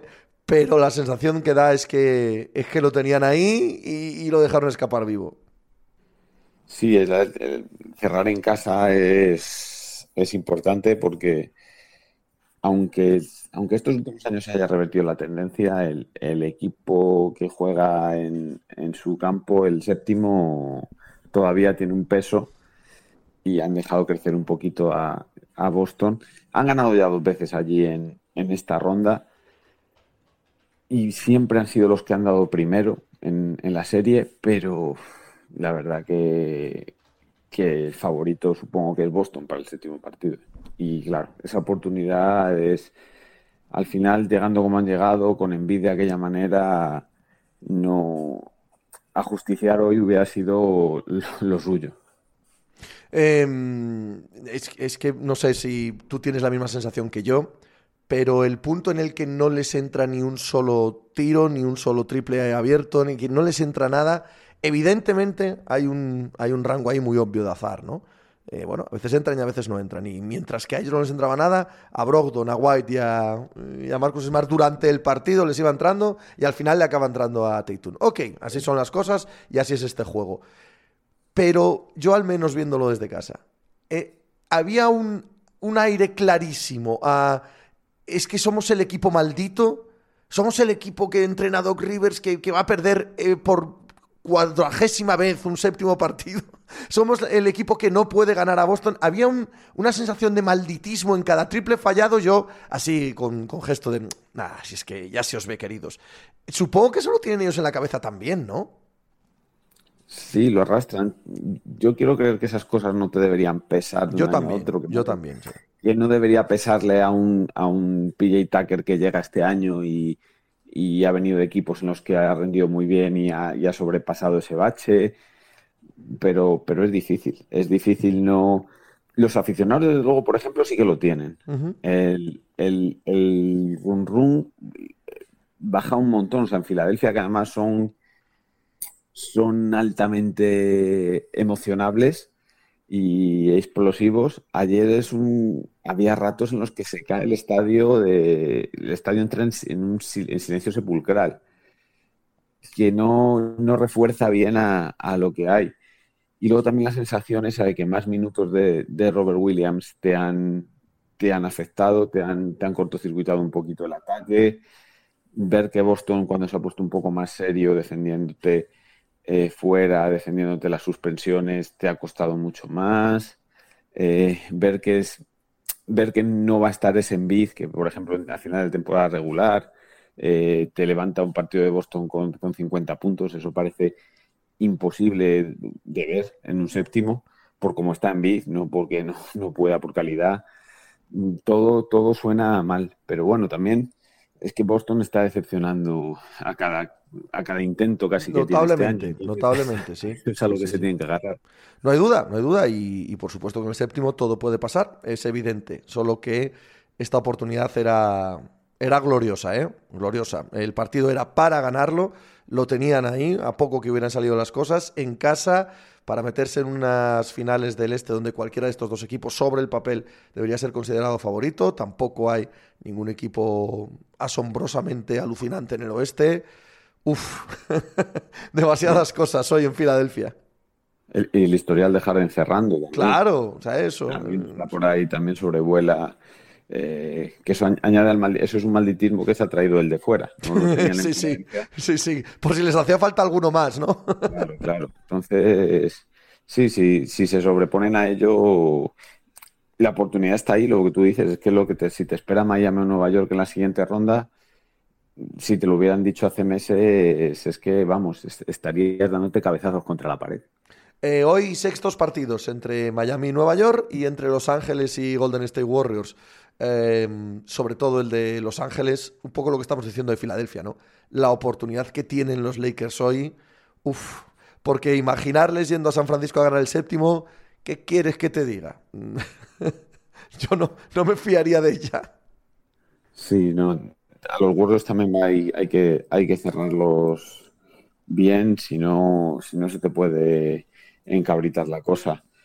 Yo ya con, con que, con que haya un partido igualado en esta serie de verdad, con que haya un, un verdadero clásico, yo es lo que necesito. Ya no sé si es esto el séptimo, pero está siendo una pequeña excepción en ese sentido de que, bueno, son part- están siendo partidos bastante desequilibrados para uno u otro equipo, casi todos, y, y está siendo menos atractiva de lo que debería. Y luego, pues eso, en, términos de, avanzar, eh, a Lakers le vendría muy bien además el, descanso extra, porque la siguiente serie empieza el martes, creo. Eh, de cara al título, el, el- el sexto partido, pues quizá igual sea queda mucho por recorrer, ¿no? Para que le den el anillo a Westbrook y a Beverly. Pero quizás sea este el- el- la noche clave de, de la temporada. Hombre, a O mí el- no me el- cabe ninguna duda, ¿eh? No me cabe ninguna duda. Si, si eso existe, si esa opción es real, si va a pasar, es ganando hoy. O sea, siento ser tan determinista, pero, pero es lo que tengo en la cabeza. Sí, sí, sí, no creo que él ya digo, el, el tener- aunque lo ganaran, ese mira, por ejemplo, es el séptimo partido en, en Sacramento de los Warriors les penalizan el primero de la siguiente serie eh, Muy con claro. Lakers sí. y es lo que les tiene ahora eh, remando desde atrás. Eh, seguramente o es posible que pase algo parecido en, en si tienen que jugarse el domingo un, un séptimo, aunque avancen. Entonces, yo creo que les, y vamos a los Lakers, la más mínima eh, opción de descanso, de desgaste, de que Anthony Davis no le pase algo, es, es oro. Por eso yo creo que vamos, es, es hoy. Es hoy, efectivamente. Y, como tal, vamos a ver este partido. Querido Mario, que lo disfrutes mucho.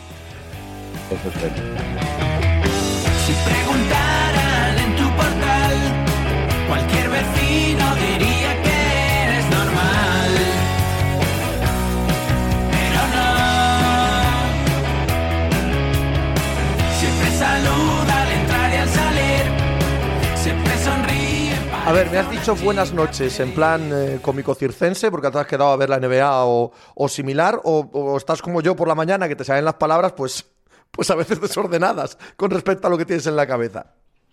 Sinceramente no tengo ni idea. Me, me ha salido así. La, la B. Te Sí, pongo en la B. ¿vale? des- desde luego no me, no, me, no he trasnochado ni nada. o sea, me he levantado hace un rato. y tampoco tienes la cabeza hoy perdida porque sale el Zelda ni nada que se le parezca, ¿no? Como me pasa a mí. Eh, no, no, no. La verdad es que no. Videojuegos no, no, no trabajas. Eh, lo- me, me quité. Mm, Durante, durante el confinamiento volví un tiempo, tuve una recaída ah, jugando al, al videojuego del Tour de Francia, pero luego ya me quité. Nacho González, que ya no recae con los videojuegos, lo seguís en la cuenta de Twitter, arroba Swinxy, S-W-I-N-X-Y, escribe para motociclismo.es, por cierto. Videojuegos de motos no ha habido muchos que me hayan llegado al alma, de verdad. Había uno en mi infancia, el de Aspar, para, para el Amstrad Spectrum, eh, que era muy complicado. O sea, vista desde arriba, prácticamente tres palitos por gráficos, tenía embrague, te caías eh, casi sin rozar la curva, era complicadísimo, tenía una... Para, para aquella época tenía una profundidad, no sé si profundidad o mera complejidad absurda, eh, que, que era muy, muy, muy, muy raro, ¿no? En, en aquella época. La verdad es que no, nunca llegué a jugar a ese juego, pero sí he oído hablar mucho de él y muy bien. También eh, otro juego del que oí hablar muy bien y tampoco llegué a jugar era el GP500, que hablan maravillas de él. Pero sí es verdad que los, los más mainstream nunca han sido, pues eso, lo que dices tú, que no han sido de volarte la cabeza. Yo me acuerdo del primer juego de motos que jugaba era en la Game Gear y era uno que se llamaba Road Rash o algo así. Y sí, ese era bueno, sí, sí, sí, sí, sí, sí. Ese molaba, ese me molaba mucho. En fin, no, no creo que los, las motos hayan estado bien representadas en general en el mundo de los juegos, así en general, ¿eh? Claro que hay buenos juegos, pero tirando en general. Bueno, a ver, que nos vamos a Francia, que nos vamos al Gran Premio de este fin de semana y que tenemos al fin el retorno de Mar Márquez como noticia principal, claro, del fin de semana. Efectivamente, tenemos doble noticia en, mm, en cuanto a Mar Márquez, una vez que vuelve, y la otra es que, como se suponía, no tendrá que cumplir la sanción. O sea, consecutivamente supimos las dos cosas. Primero, que le anulaban la sanción, porque era obvio, porque le habían liado los comisarios al redactar la sanción y, y bueno, la apelación estaba, estaba destinada a ganar. Y unas horas después, que se confirmó lo que también esperábamos, que era que, que ya se reaparece en Le Mans. Más o menos se han cumplido los plazos normales para el tipo de fractura y el sitio donde la tenía. Y bueno, lo que comentó ayer así por encima es que, que viene con calma, que viene también a, probar el chasis este que, que Alex ha hecho para Honda. Y, y bueno, pues habrá que ver si, si esa calma es real o, o si cuando se suba la moto volverá a ser el de siempre. ¿Y qué esperas tú? Pues hombre, yo espero una, una especie de híbrido. O sea, yo creo que es Sí, no- consciente. no, calentarnos de entrada, ¿no? Claro, que, que es consciente de que tiene muchos puntos perdidos, de que al final quieras que no, pues estar casi dos meses o bueno, no sé si un mes y medio o así, sin subirte a la moto, pues es algo que, que se nota, mientras los demás han estado rodando en varios circuitos distintos, ha perdido tres grandes premios y al final eso se nota.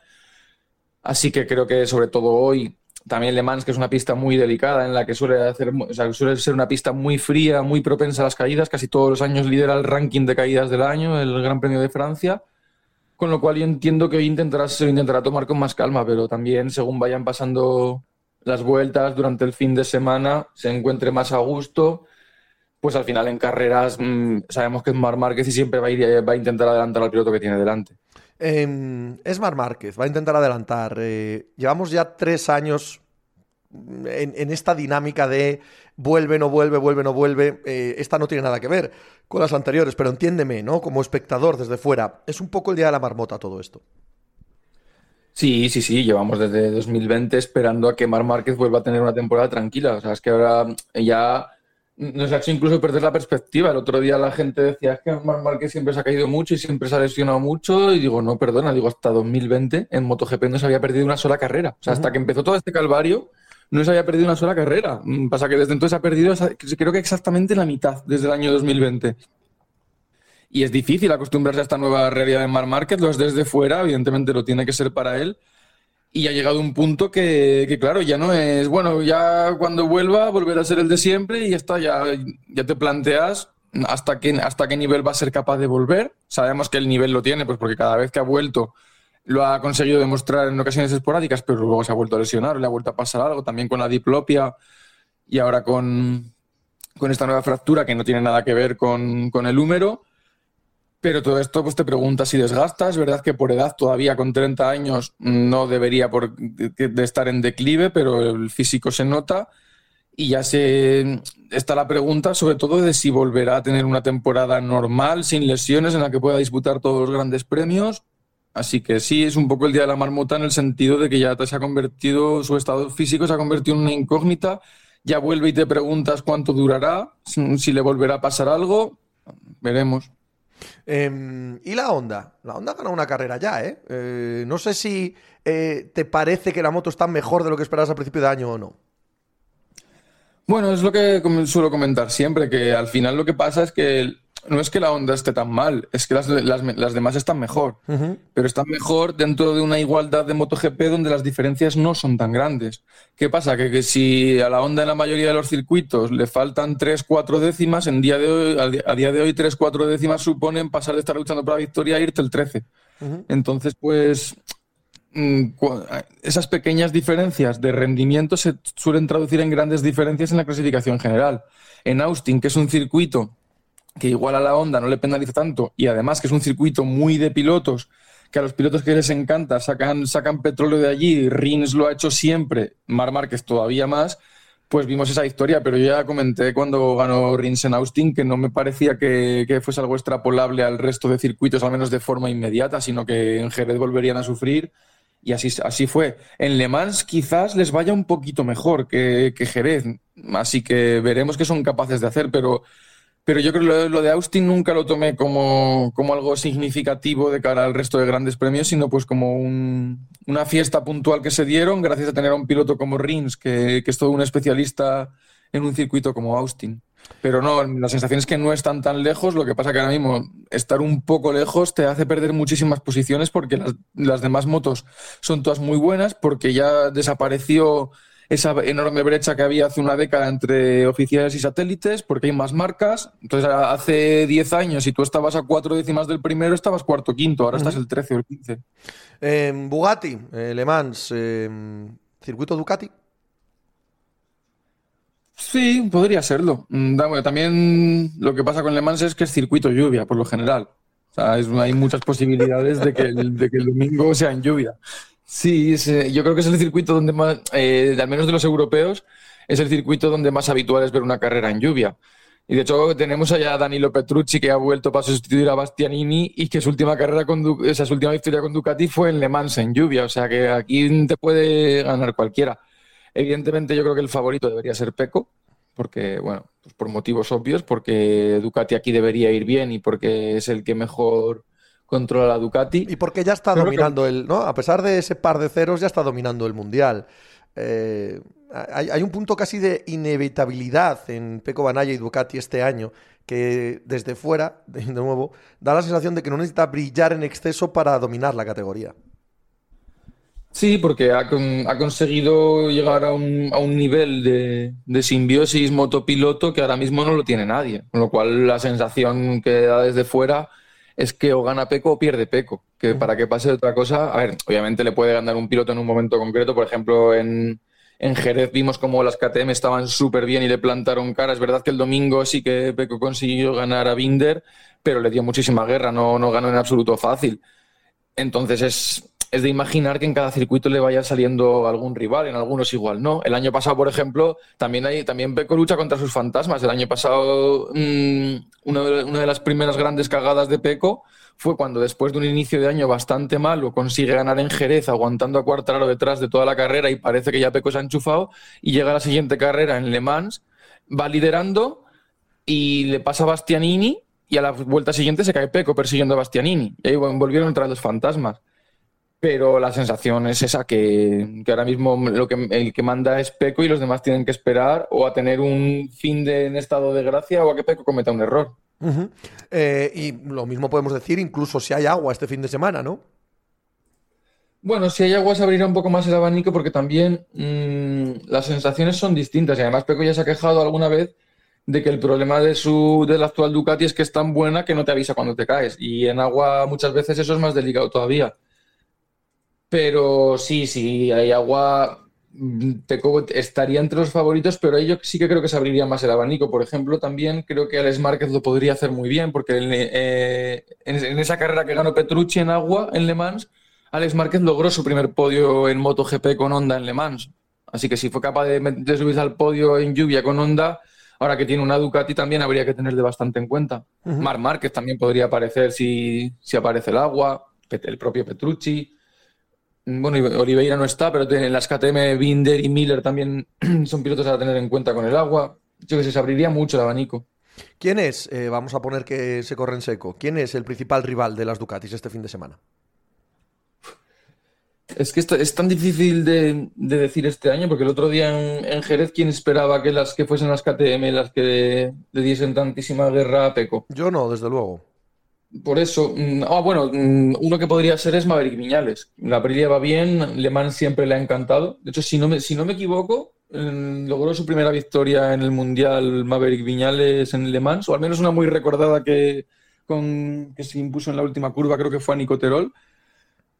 Se le da bastante bien a Maverick, la Aprilia va bien, podría ser un- uno de los candidatos. Veremos cómo están las KTM. Las KTM veremos si, si son capaces de confirmar en Le Mans lo que hicieron en Jerez o si es un espejismo rollo onda en Austin debido a que Pedrosa lleva más, dadas, más vueltas dadas en Jerez que el, que el propio reloj del circuito.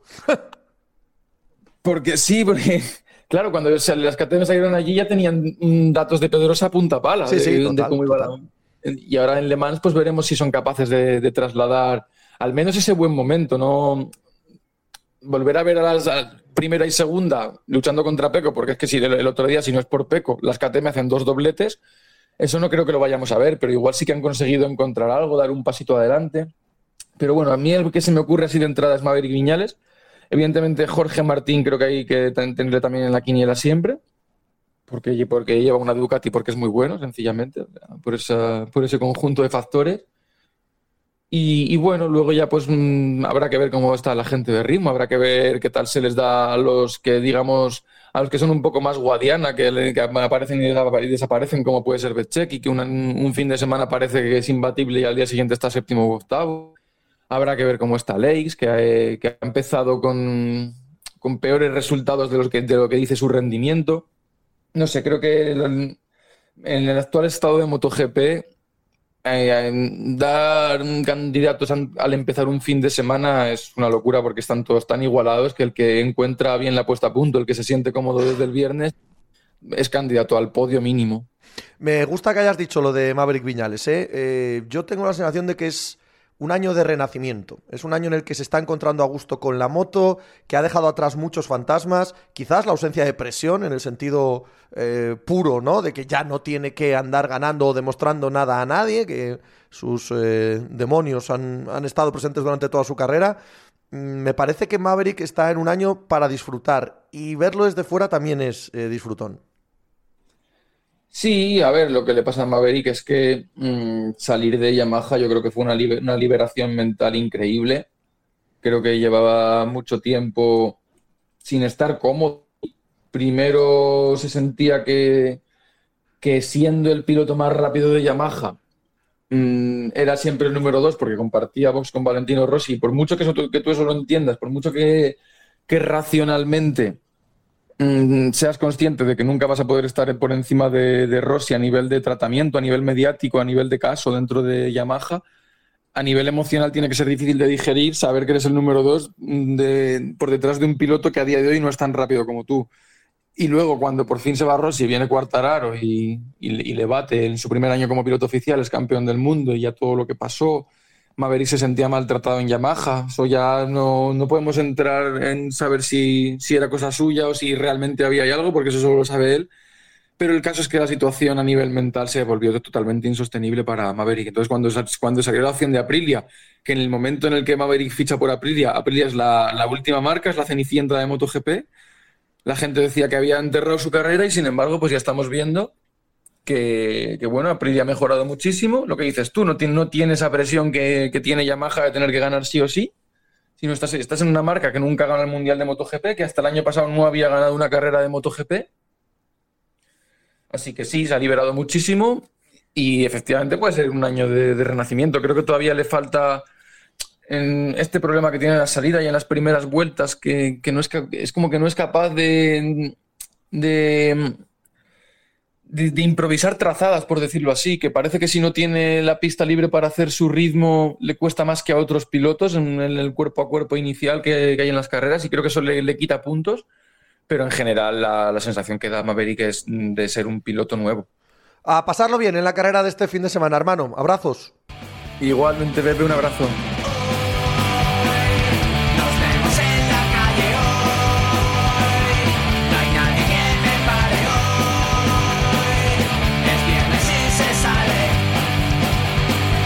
Bueno, se pone serio el Giro de Italia. ¿eh? De esta primera semana llegan los momentos más eh, definitivos. Hoy, con la llegada a Gran Sasso Campo Imperatore. Gran Sasso Campo Imperatore, la Virgen.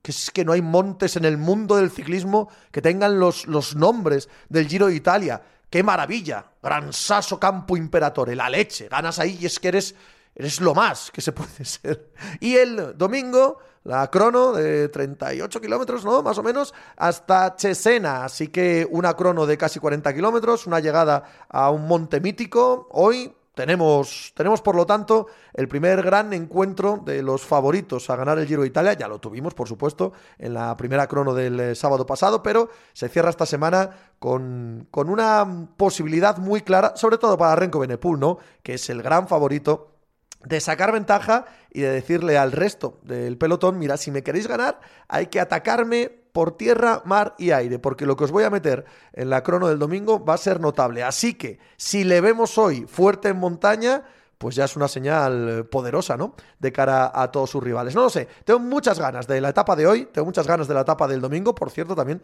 de la etapa del sábado, con un final un tanto un tanto tramposo, un tanto ratonero. Así que me apetece mucho estos próximos tres días de ciclismo, después de que las últimas dos etapas hayan llegado al sprint con victoria de Caden Groups antes de ayer y de Mats Pedersen, el que fue campeón del mundo y que ya tiene etapas en Giro, Vuelta y Tour, pues el que se llevó el gato al agua. Vale, muy bien. Hablemos de Giro de Italia, hablemos de MotoGP, de los playoffs de la NBA, hablemos de lo que os dé la Real Gana en la cuenta de Twitter arroba Pepe Brasin. ¿Qué hemos aprendido hoy? Hemos aprendido porque nos lo contó Mario Maruenda que, que desde luego no están eliminados los Sixers, que por supuestísimo que pueden ganar a los Boston Celtics, que hemos visto suficientes sorpresas en estos playoffs y suficiente variabilidad entre un partido y otro, mucho más, en un partido en el que a los Sixers no les entran unos tiros que en términos generales y globales les van a entrar en cualquier partido, ¿vale? Así que no están eliminados, ni mucho menos. Ahora, la oportunidad perdida ayer,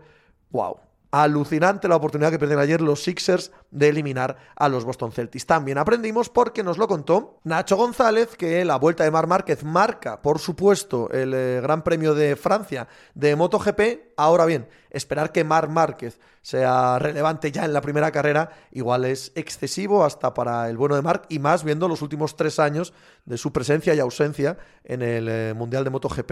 Eh, si llueve más opciones habrá de que la carrera sea abierta y parece que es posible, que es probable que lluevanle más este fin de semana para las carreras de motos. El lunes hablamos de todo esto por aquí. Pasad un gran fin de semana, ala, a hacer algo por ahí.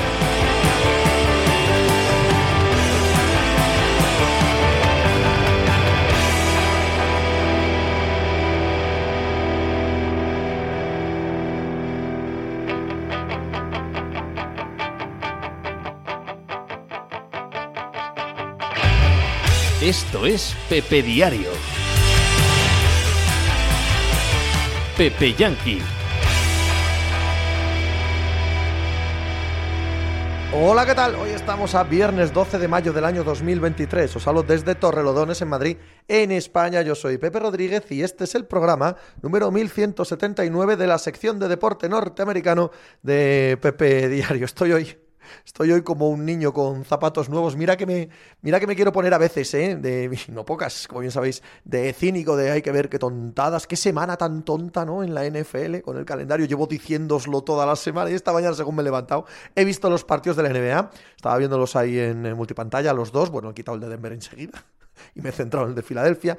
Y, se me iba la mirada, la vista, digo, a ver, a ver qué han hecho estos, a ver qué ha hecho la gente de redes sociales de cada uno de los equipos y tal. Y no me ha hecho falta más que una ligera mirada a Twitter para ver que había claros ganadores y claros eh, triunfadores en cuanto a los vídeos que te explican el calendario de la NFL. Y he visto eh, muerto de risa pues creo que ya una docena de veces a estas horas de la mañana el vídeo de los Tennessee Titans. Creo que he leído como cinco artículos diferentes tratando de explicarme todas las gemas escondidas que había en el vídeo por segundo año consecutivo o tercero ya de eh, marcado carácter anime de Los Ángeles Chargers, otra obra maestra absoluta, eh, el homenaje de los Bears a la serie está de moda, ¿no? Allí en Chicago del cocinero y, y uno tras otro, uno tras otro, y, la sensación de, no sé, de, pertenecer, ¿no?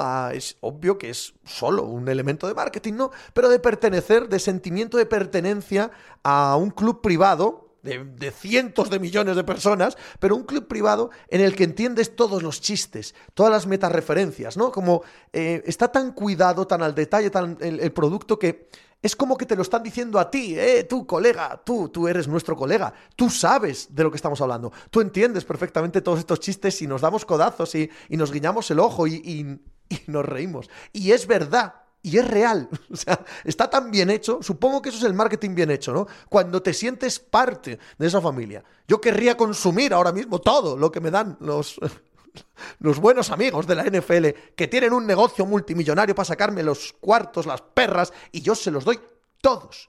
Todos, porque siento casi que les estoy robando, estafando tanta felicidad como me dan por nada. Un poquito de dinero y un poquito de mi tiempo, que es el 80% de mi tiempo entre septiembre y, febrero y como veis el 50% de mi tiempo el resto del año. Y venga a consumirles. Se lo han ganado, se lo han ganado hasta esta chorrada de anunciar el calendario. Es una semana festiva, gloriosa, divertidísima. Y aquí estoy leyendo artículos y analizando eh, fuerzas de calendario y también analizando cómo trata la liga a sus respectivas cadenas de televisión, a quién le da mejores partidos, a quién menos, por cierto. Esta separación de la NFC y la AFC, que antes era para la Fox y la CBS y ahora está más mezclada, eh, mm, mm, no he notado tanto. ¿eh? La mayoría de partidos de los Cowboys siguen en la NFC, la mayoría de partidos de los Chiefs siguen en la CBS, en fin, la, la sensación es que se ha mantenido un poco el status quo, que aunque ya no existe la obligatoriedad de repartir de la manera clásica los partidos, la NFL ha querido mimar, ha querido cuidar ¿no? a cada uno de sus socios por la misma manera con la que estos les han cuidado a ellos en las últimas décadas y no quería quitar ah, ¿no? a, a, la, la buena gente de la Fox no quería quitarle los Cowboys, que es siempre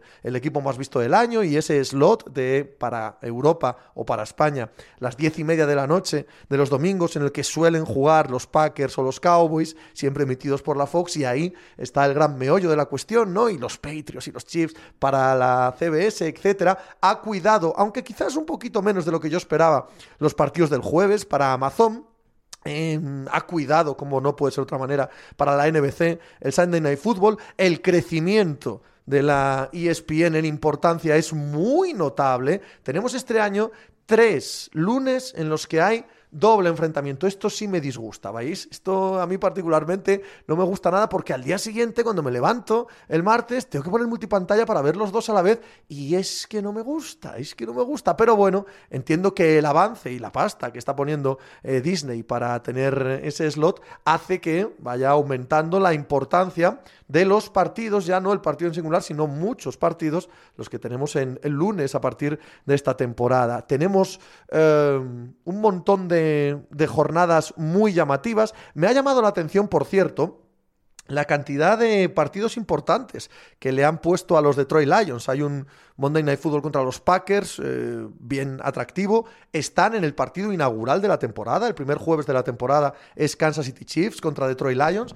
Apuesta la NFL, porque Detroit va a ser un muy buen equipo o va a ser un equipo atractivo, un equipo fácil de vender, porque no lo ha sido, históricamente tampoco es un gran mercado, y que se le vea tan en el prime time como se le va a ver este año, o al menos la sensación que me ha dado en un primer vistazo es, no sé, significativo. Es verdad ¿eh? que, es, que es un equipo que ha ido creciendo, es verdad que es una división que se ha quedado sin dueño, es verdad que Dan Campbell, el entrenador de los Lions, es un personaje fácil de vender y que eso siempre atrae, pero aún así es, es significativo. Por supuesto, el equipo que más ha cambiado en los últimos meses de ser un equipo que apenas contaba para las grandes televisiones, para los grandes momentos de las televisiones y que ahora es protagonismo absoluto, son los New York Jets. Los New York Jets con la llegada de Aaron Rodgers pues se convierten en un fenómeno absoluto y sumado a Kansas City Chiefs, a Philadelphia Eagles, a San Francisco 49ers, a Buffalo Bills, que por nivel de equipo, por nivel de estrellato, por uh, ser quien son ahora mismo los que dominan en la conversación y los resultados en la NFL y van a tener sí o sí un montón de partidos en prime time, se le suman los Jets, ¿no? Los Jets se ponen ahí con ellos eh, casi a la misma altura en cuanto a partidos subrayados. De hecho, el eh, Monday Night Football del 11 de septiembre, el primero que emite la ESPN es nada menos que contra los Buffalo Bills, ¿no? Va a ser un partido extraordinariamente llamativo y bueno, habla bien a las claras de lo que la NFL piensa que va a ser la FC este, de lo que van a ser los Jets, de lo que van a ser los Bills y le da a, a Disney ese gran caramelo para comenzar la temporada. Aparte del punto de vista comercial, aparte del punto de vista del marketing, A, eh, comercial para las teles, para poder sacar el mayor beneficio posible, el del marketing B, para que estemos los aficionados tan felices, tan contentos, tan divertidos hoy con, con todo este producto. Aparte de eso, está lo deportivo en sí mismo, el cómo se eh, establece en el calendario los órdenes, las semanas de descanso, los enemigos, los rivales que te ponen para ver si eso favorece a tu temporada o no. Y en ese sentido, diría que hay dos equipos que hoy pueden sentirse, si no perjudicados, al menos sí con un poco de inquietud por parte de, de lo que les ha puesto por delante la NFL, ¿no? Uno son los New England Patriots que, estando en la división que están, en cualquier circunstancia, iban a tener un calendario muy, muy complicado, pero claro, que tengan que, que jugar de manera consecutiva uh, contra los Eagles, contra los Dolphins, contra los Jets, contra los Cowboys a principio de temporada, jolín, ¿no? Es, es un inicio tan complicado que te abran las puertas y salgan estos cuatro morlacos así de repente de frente y dices, "Jo- jo- joder, ¿no? Y los Chargers. Miras el calendario de los Chargers y así, como, como sin venir a cuento, ¿no? Semana 2, los 49ers. Semana 3, los Bengals. Semana 5, los Eagles. Para empezar, 49ers, Eagles y Bengals prácticamente sin salir del eh, mes de septiembre. Dices, pero, pero no me queréis muy bien, ¿no? O sea, estáis haciendo esto para que el inicio de temporada sea ya directamente de, de no poder respirar. Un equipo que viene de haber caído eliminado frente a los Jaguars en playoff tras ponerse 28-0, tras vivir una de las remontadas más, eh, iba a decir, asombrosas de la historia de la NFL. Numéricamente yo creo que la más... Es complicado el inicio de temporada para los Chargers. En fin, que si vamos equipo a equipo, y supongo que cada cual lo hará con el suyo, con el que es aficionado, va a sacar, ¿no? Cada uno de los matices al calendario y cada una de cada uno de los recovecos donde tiene cierta ventaja, donde tiene cierta desventaja, aquello que piensa que va a darles eh, una, una temporada magnífica, aquello que puede ser un instante, un lugar, un momento del año en el que todo se hunda. Da igual, estamos en mayo, para esto todavía queda mucho. Eh, esto solo es sobre el papel. Pero bien que nos entretenemos, ¿no? Bien que nos entretenemos en una semana como esta y en concreto, en una jornada como hoy, especulando, fantaseando, proyectando y soñando con cómo va a ser la temporada de la NFL. Voy a hablar con Jesús Soler, un mal kicker en la primera parte del programa de todos estos asuntos, de esta sensación que no sé si tenéis vosotros, pero yo desde luego sí que tengo de que hoy ha comenzado la temporada. ¿no? Hoy, hoy por la noche ya hay partidos. Es la, sensación de euforia que tengo con la NFL hoy. Donde sí que hay partidos de verdad es en el béisbol, es en la MLB. Así que en la segunda parte del programa estará conmigo Edu de Paz. Vamos a hablar de lo que es más interesante en este próximo fin de semana de la MLB. Tenemos tres series 3. Yankees Rays, Blue Jays Braves y eh, la Dodgers Padres, que se me olvidaba, que son Bocata di Cardenale. Bueno, vamos a hablar de todo ello. Venga, hay que andar.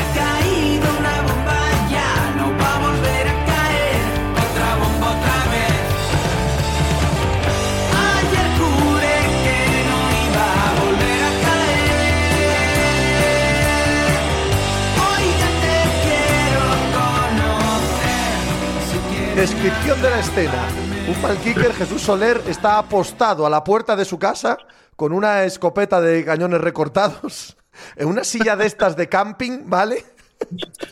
en pantuflas, batín y pijama, pijama corto, eh, esperando a que aparezca el eh, repartidor de Amazon con su copia del Zelda. ¿Verdad o mentira? Verdad, absolutamente. O sea, nunca en mi vida he querido tanto a un repartidor de Amazon. Yo, yo ahora mismo, si me llama, y le- yo le ofrecería 100 euros para que viniera antes que a nadie. Yo, yo, Ah, yo voy a ir al, voy a ir voy a ir a comprarlo a una tienda física. No voy a decir el game porque no, no necesitan mi publicidad, como Amazon tampoco lo necesita. Por cierto, Amazon Game podéis poner aquí dinero si queréis, publicitariamente hablando. Solo, problema, ¿no? solo por no tener que esperar al de Amazon o si no me pilla en casa. Y normalmente si no me pillan en casa lo dejan ahí debajo del felpudo y tal y no pasa nada. Pero igual te viene algún pijotero que dice, no, pues como no está, me lo llevo devuelto y ya lo traigo mañana. Y yo, ¡no! ¡No! O que, tenga- o que tengan un Uber Booking y te digan, no, te lo traigo el lunes. Y eso, eso, eso- si a mí me pasa eso hoy, yo, yo bueno, madre mía, eso, eso no, no Eh, quiero ni pensar. ¿Cuál será el conjunto intersección entre aficionados de la NFL y fans de la saga Zelda? Ostras, a ver, te- dos seguro ya. Sí, sí, dos.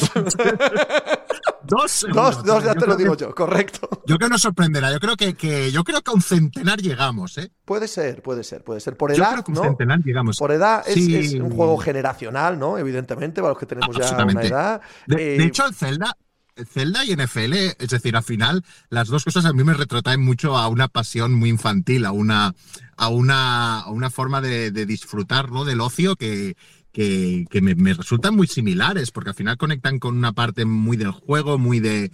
mm, no sé, de, sí, es infantil, pero es, infantil en el buen aspecto, en el de disfrutar de las cosas, ¿no? Y, y tanto Zelda como la NFL son dos cosas que, bueno, que cuando las veo, pues me emocionan mucho. Mira, y en mi caso, además, esto es muy personal, claro, no sé si pasa al resto de personas, pero en mi caso las disfruto em, cayéndome por la comisura de los labios todo, todo, todo el zumo, ¿sabes? Es, es como un... Mm. em, ah, como un glotón, es madre mía lo que disfruto. Hay muchas cosas que provienen de la infancia y de la adolescencia que con el paso del tiempo las disfrutas desde un punto de vista nostálgico o las disfrutas desde un punto Sí, de vista de hay que ver qué bien lo pasé yo entonces y ahora lo veo de otra manera y soy más lúcido y soy más adulto y tal.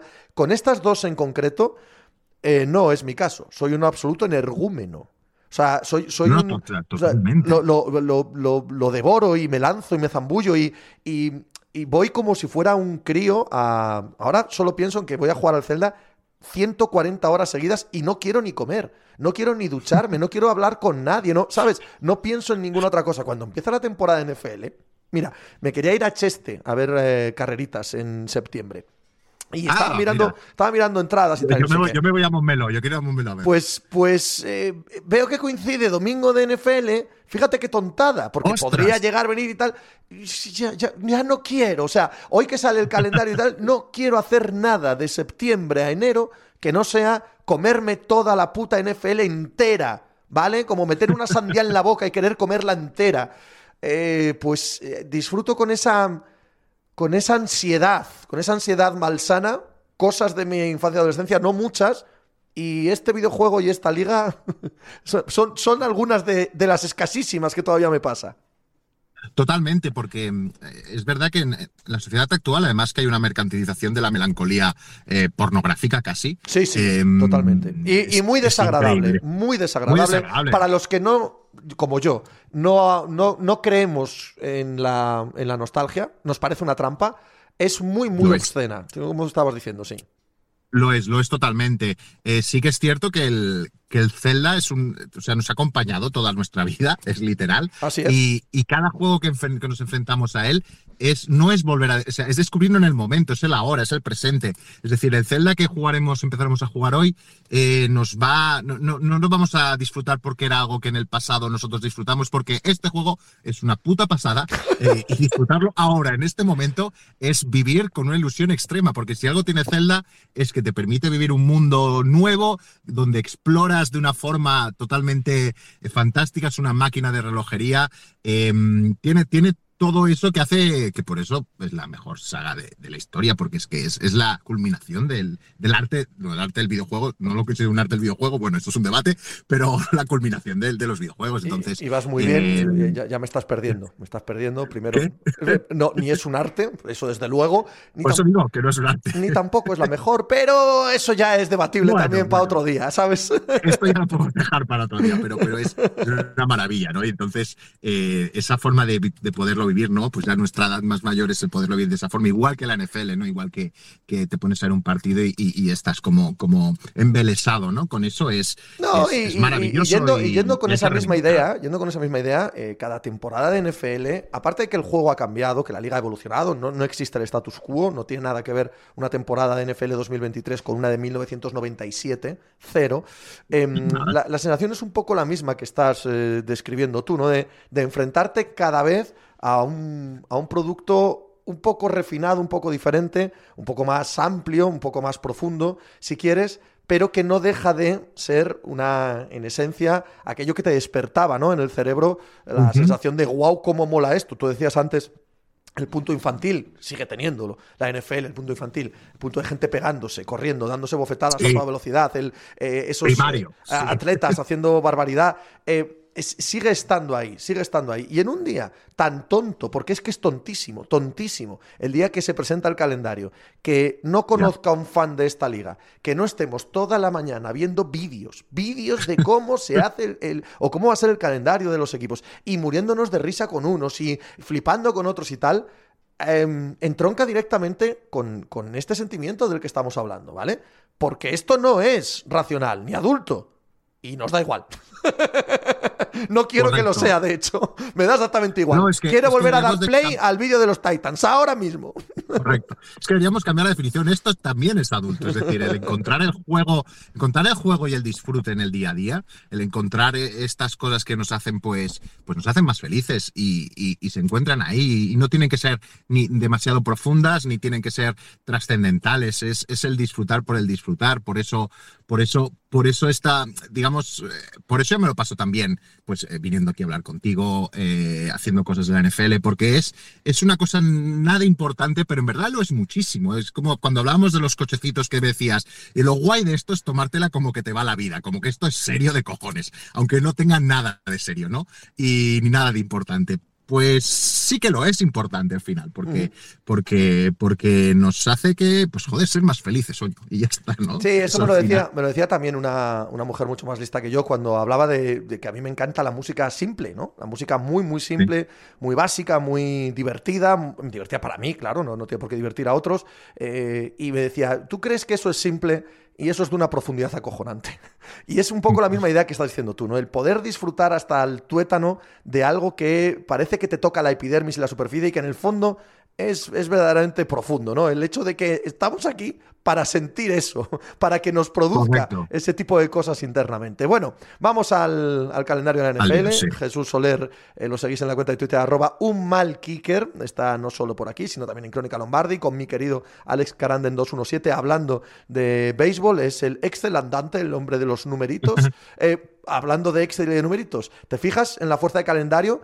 Eh, me dejó un poco con el culo torcido Iker el lunes. Llevo desde entonces dándole vueltas al asunto. Porque él ha mirado para hacer un artículo acerca de la fuerza de calendario y él sí cree que la fuerza de calendario es relevante, aunque es verdad que está basada en eh, el porcentaje de victorias del año pasado y que eso es muy variable de temporada en temporada. Cuanto más eh, complicado tienes el calendario, peores resultados obtienes en media, ¿vale? Luego hay casos de todo tipo, pero en media lo obtienes. Y mirando hoy, eh, claro, eh, que tenemos el calendario delante, la gente que hace más kilómetros, menos, más partidos en prime time, menos, y contra los rivales que va a jugar, el orden de esos rivales, por ejemplo los Patriots, ¿no? Que tienen un principio de temporada absolutamente devastador, con una cantidad de buenos equipos de la leche. Y es que eso sí es verdad que, eh, según me contaba Iker, podía afectar a la temporada. Em, mira, es, es decir, yo creo que estoy alineado con lo que comentaba Iker el otro día, además lo escuché, es decir, em, sabemos claramente que de una temporada a otra eh, la, mitad de, la mitad de equipos que llegan a playoffs son diferentes. Sabemos que ahora, cuando empecemos a hacer las previas, vamos a, a dar por, por favorito los mismos equipos como quedaron el año pasado.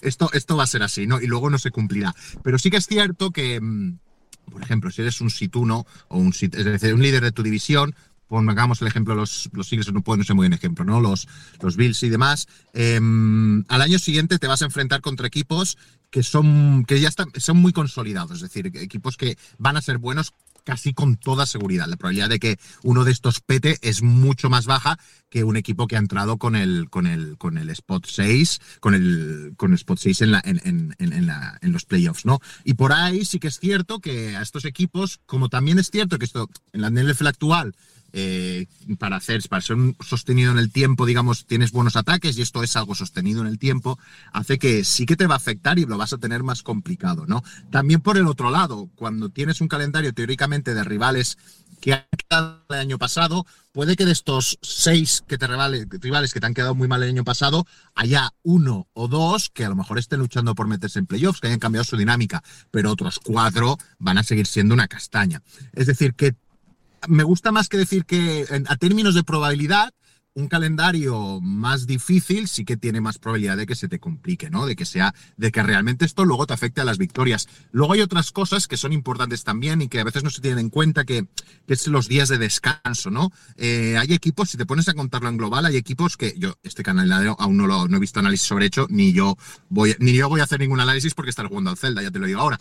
Pero, pero, pero cómo se enlazan los días de calendario en función de que sea jueves, eh, que puedas tener. Hay veces que cuando te viene el bye, ahora los byes que se van hasta muy tarde eh, o, que empiezan muy pronto. eh, Estas, las jornadas de descanso sí que son importantes también a la hora de, de, de medir un calendario fácil. Yo creo que sí que hay cierta relación, no tanto por los rivales en sí, sino por probabilidad y porque porque bueno, y porque el sistema está hecho para que así sea también, para que eso forme una pequeña parte, un pequeño porcentaje que hay que medir aún, que no tenemos muy claro medido, que iguale un poco esta liga.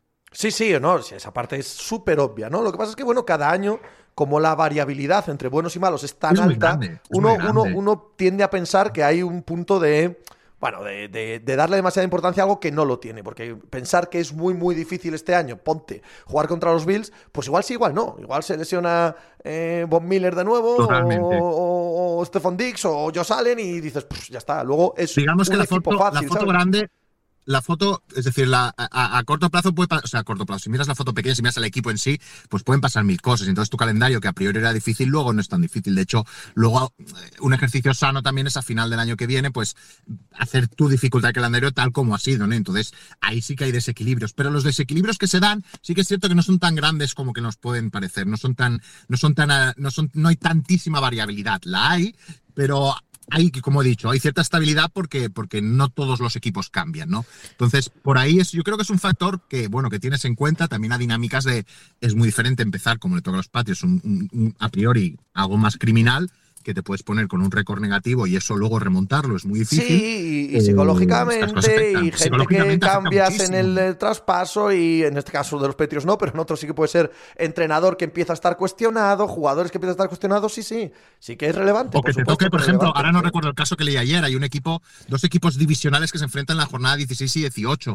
Eh, joder, los, los, los divisionales son durísimos. Que te toquen eh, contra un divisional, que suelen ser los dos últimos, pero directamente el mismo equipo casi, casi, casi seguido, joder, eso, eso son cosas complicadas de, de gestionar y son cosas porque, porque además muestras todas tus cartas, entonces es difícil. Es decir, que el calendario sí que tiene importancia como todo en la NFL nos lo hemos de coger con una cierta distancia y perspectiva y decir, bueno, esto afecta, esto es interesante valorarlo, pero ni cogerlo como palabra de, de Dios, de como Biblia de esto, eh, este va a ser más fácil, más difícil, pero sí que sí que tiene su impacto. sin de duda. los partidos en prime time, mucha presencia de los Jets. Digo, aparte de lo evidente, aparte de 49ers, Eagles, Chiefs, Bills. Bueno, aparte de los evidentes, mucha presencia de los Jets, también evidente por el asunto de Aaron Rodgers, y mucha presencia de los Lions.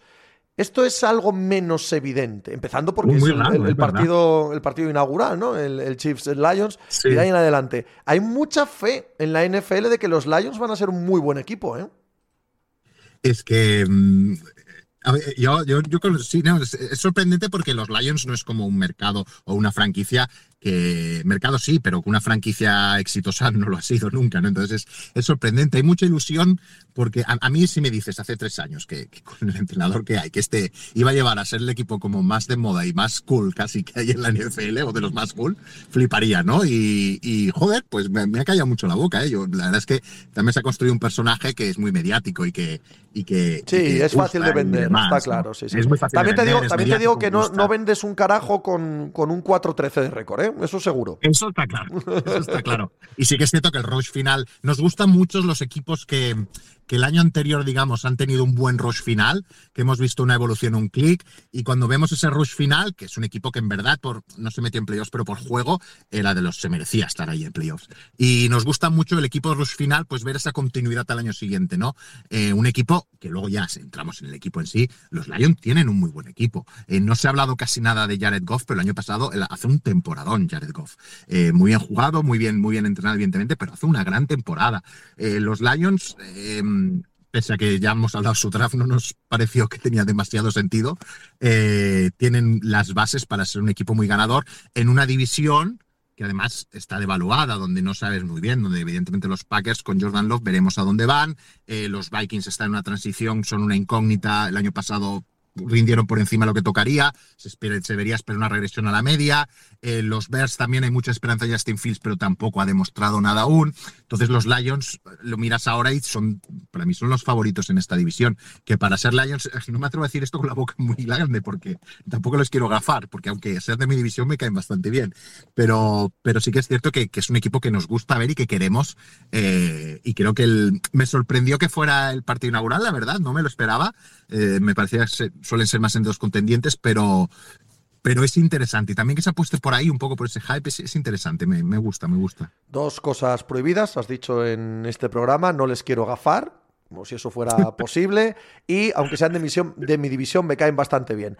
A la vete por ahí, hombre, a Irule a pasar el rato, venga. Es que yo estoy ahora muy feliz y ahora me voy a Irule a, a matar a bichos que están tan tranquilos ahí jugando alrededor de un vera. Un abrazo, tío. Venga. Va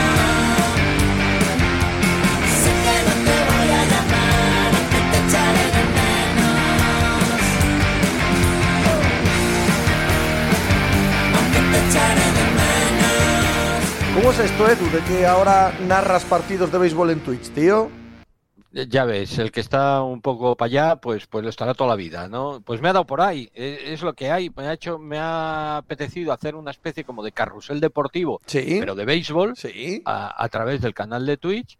Y, y nada, directamente me pongo un partidito. Normalmente el, el libre, el free day, o sea, el free game del day, que por cierto, ya lo comentaré, pero este fin de semana los tenemos todos Sí. en abierto. Sí. Y, y bueno, pues pongo ese y simplemente, evidentemente no pongo el partido porque no, no puedo poner las imágenes porque me crujen, pero, pero sí que me lo pongo para mí y lo narro y bueno, pues interactuando con la gente que está en el chat y, y, eh, siguiendo un poco el resto de los partidos, haciendo por lo que se hacía antiguamente cuando los partidos de fútbol eran todos a la vez Sí. y estábamos sí. todos ahí pegados con la quiniela viendo a ver que si marcaba el rayo mm, tenía 11 y en cambio eh, marcaba el Sporting y me fastidiaba todo, El etcétera, Sporting etcétera. nunca, nunca fastidia cuando marca, ¿eh? O sea, No, no. eh, no todo es dinero en la vida, ¿vale? Te, te O sea, diré yo, te diré. El Sporting, si marca, no es fastidio. Además, no lo hace a menudo, así que Eso puede ser. no es fastidio. Está guay que elijas el partido gratuito que da MLB TV, porque así, aunque la gente no sea excep- excepcionalmente aficionada o no tenga el, eh, eso comprado el MLB TV, puede verlo contigo, ¿no? Porque se va a la web de MLB y lo pone ya arreglado. Sí, sí, no, de hecho el otro día eh, que empezamos el fin de semana pasado, escogí, escogí bien, lo clavé, ¿eh? el Caps Marlin, 14 entradas, el más largo de toda la temporada. Ole. Lo, lo clavamos. Además, con las nuevas normas, cuando un eh, partido se va a la decimoprimera, decimosegunda entrada, sabes que han pasado cosas inexplicables entre la novena Sí. y esa. O sea, sabes que han pasado cosas gordas. No, la verdad es que fue un partidazo, ¿eh? Lo disfrutamos muchísimo y es verdad que hubo gente ahí en el chat que lo decía, oye, ¿dónde lo estás viendo? Claro, si estás viendo un partido que es de, o sea, tú lo estás viendo con el League Pass, pues claro, no le puedes decir, pues mira, sí, pero te tienes que suscribir y tal.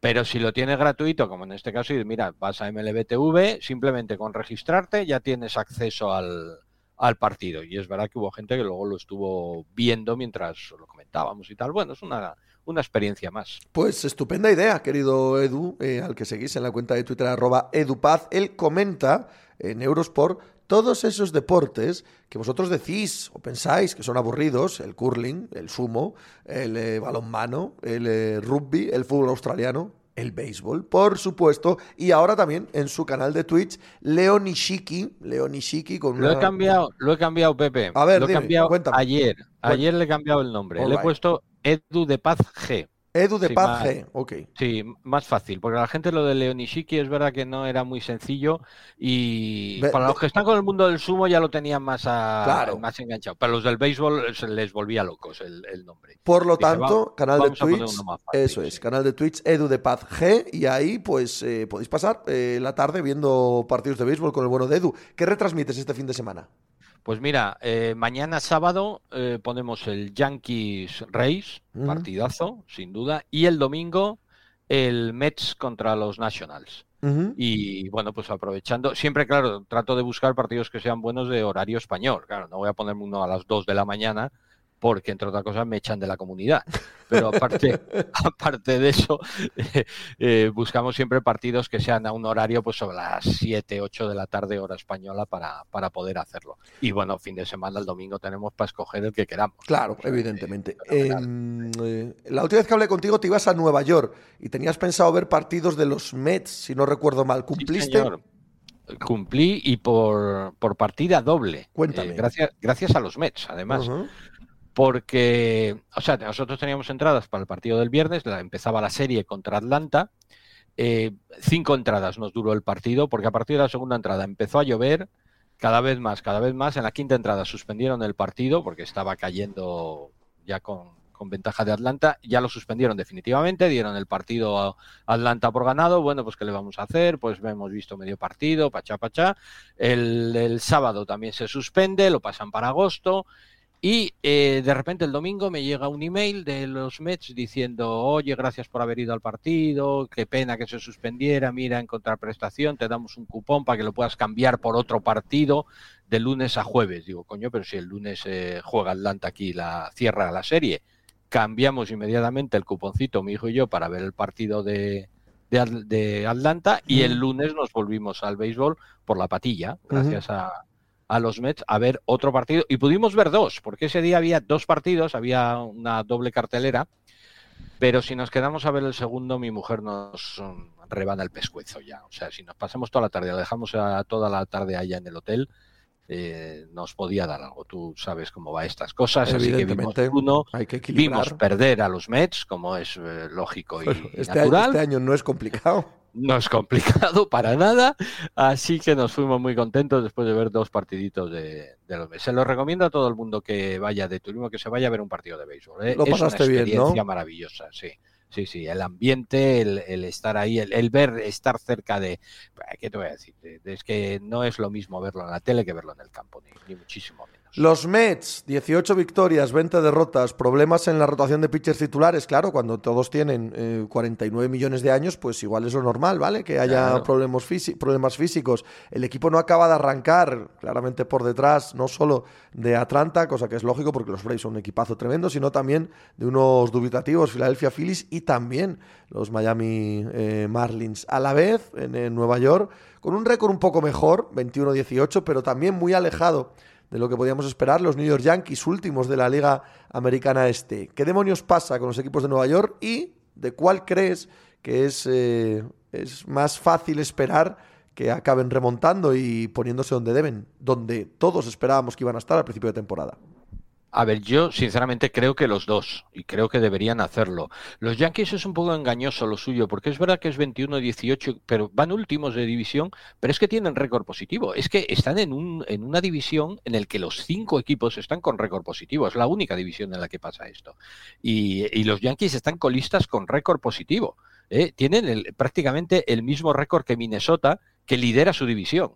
O sea que, que- que fíjate, mm, no es que lo estén haciendo mal, es que directamente tienen ahora mismo una rivalidad que hasta Boston, que no había muchos, no esperaban, o yo entre ellos, muchos de ellos, están por delante. Eh, es verdad que tienen que, que vo- volver hacia arriba. También es verdad que los Tampa Bay Rays están intratables. Es que les han vuelto a mojar la oreja esta noche a, a los Yankees. Eh, bueno, están, están totalmente intratables, ¿no? Los, eh, los Tampa Bay Rays. Pero vamos, yo creo que, que antes o después los, los Yankees van a, a volver hacia arriba porque queda muchísima temporada, van a tener series mucho más asequibles de las que han tenido hasta ahora.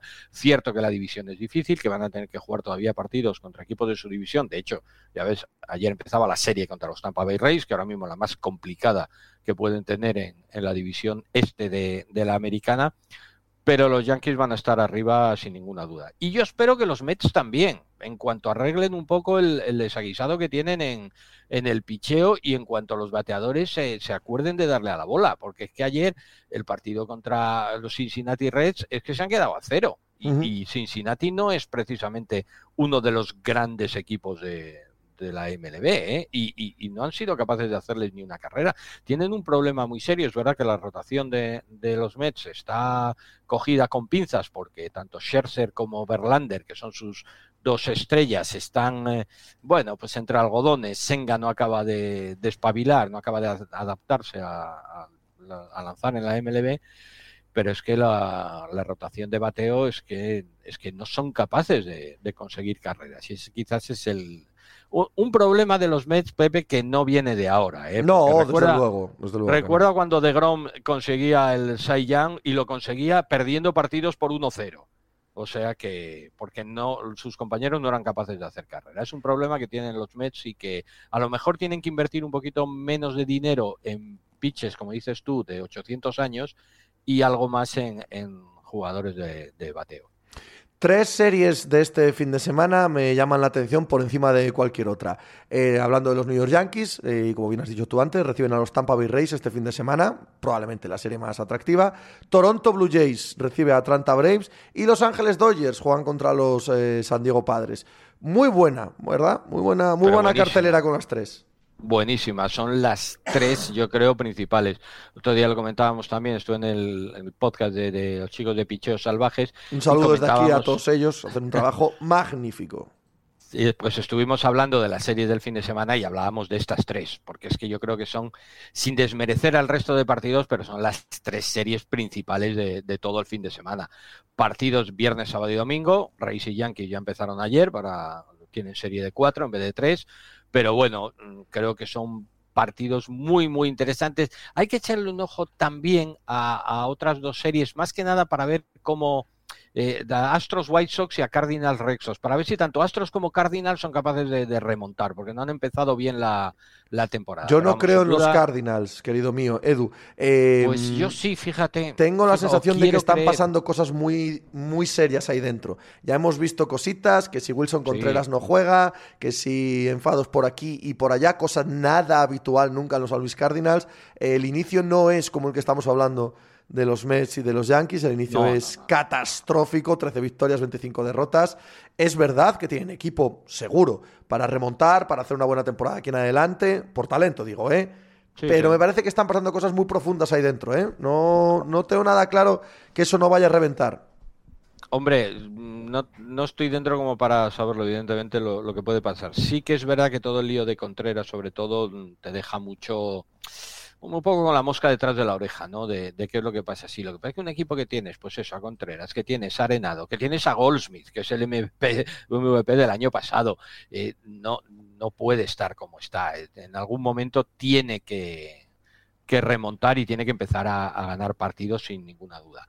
Eh, hoy empiezan, por cierto, contra unos Red Sox en el que va a debutar James Paxton, que, que- un, un lanzador que a mí me gusta muchísimo, me gustaba ya cuando empezó en Seattle, y que el pobre ha estado machacado por las lesiones. Vamos a ver qué tal ahora empieza, porque, porque creo que, bueno, pues solamente por verle a ver si es capaz de, de volver a coger la, el, punto que tenía cuando, bueno, cuando la acabaron fichando los Yankees, ¿no? Porque hizo unas grandísimas temporadas con Seattle. Pues bueno, podría ser una de las grandes eh, historias, ¿no? De la temporada, el regreso de, de James Paxton. Vamos a verlo y a ver si los Cardinals no, no lo sufren, porque, porque Paxton es un grandísimo pitcher cuando está sano, lógicamente.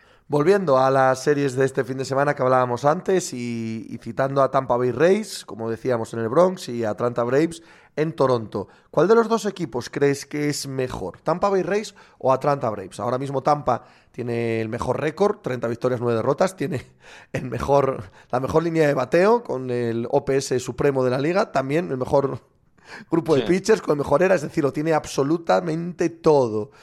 Pero es que Atlanta a mí me parece un equipazo. 25-12, es verdad que tiene peor récord, pero me parece un equipazo Atlanta. Buah, Sí. descomunal. A ver, a ver eh, yo es lo que te digo de, de Atlanta y, y de Tampa Bay. Para mí, si yo miro ahora mismo plantillas entre los dos equipos, Atlanta es superior, sin ninguna duda. Eh, miras la, la rotación y, y no le ves fisuras. Miras los jugadores del bateo y no le ves fisuras. ¿Puedes mejorar el equipo? Siempre se puede mejorar. Eh, pero en principio tiene un equipo muy sólido. Superior a Tampa Bay.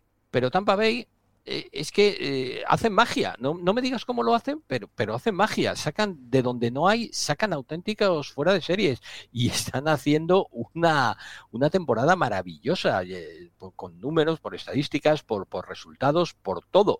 Yo es que ahora mismo, Pepe, te lo digo, si me dices que las World Series van a jugar las Atlanta contra Tampa, te lo compro ahora mismo, ¿eh? te, te lo firmo porque... Hombre, ahora mismo son- es que son los dos mejores equipos de la liga, sin ninguna duda. Sin ninguna lo dice el récord, Sí, sí. pero más que el récord y las estadísticas, lo dice el verles jugar. O La sensación sí, cuando los ves jugar es de, de equipos completísimos, que lo tienen todo, que molan mil, que han entendido las nuevas normas. O sea, no hay nada en ellos que te haga pensar que no pueden ganar. Ya sabemos que habrá otros, otros seis o siete al final de año que puedan ganar tanto como ellos y ya veremos, ¿no? Pero de entrada, este primer cuarto de la temporada, que por cierto ya llevamos un cuarto de temporada, ¿eh? Sí, ya, sí, no sí. Son, ya no son dos semanas. Eh, pues, pues su, su prestancia es de, de otro nivel, claramente.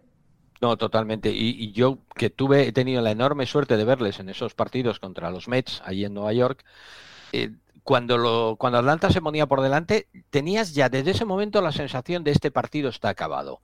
O sea, en ningún momento veías que los Mets fueran capaces de darle la vuelta al partido ante una Atlanta que la veías mm, firme, rocosa, haciendo las cosas bien. Esa era la sensación que te daba. Todos sabemos que en béisbol siempre todo puede cambiar por pequeños detallitos y por cositas que pueden pasar, pero la sensación que te daba viendo jugar Atlanta era, ojo, ya se han puesto por delante, esto ya no se lo remontan, tiene un auténtico equipazo los Braves y, y bueno, pues eh, hay que contar con ellos, pero, pero desde ya, ¿eh? A pesar de que lleve un cuarto, a pesar de que nos queden tres cuartos de, de temporada, para mí, de los grandes favoritos ahora mismo para, para levantar el título.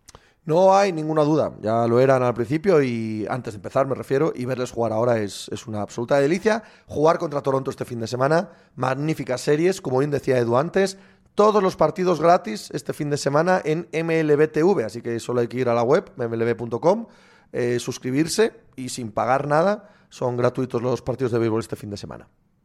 Maravilloso fin de semana. Es que estas cosas a mí me encanta. Cuando lo hace la, la MLB, me parece una manera de, de fomentar, eh, bueno, aprovechando que es el Día de la Madre, que ya sabes que en Estados Unidos es el segundo Correcto, domingo, sí. no el primero, pues una buena manera de, de fomentar el, el béisbol y que todo el mundo lo conozca. Y mira, pues aprovecharemos nosotros para darle un poco de bolilla a través de, de Twitch, con ese carrusel, a ver qué tal, qué tal la gente y a ver si conseguimos que poco a poco la gente se enganche más al béisbol, hombre, que de verdad que merece mucho la pena. A divertirse con ello, Edu. Abrazos. Abrazos. Hasta luego.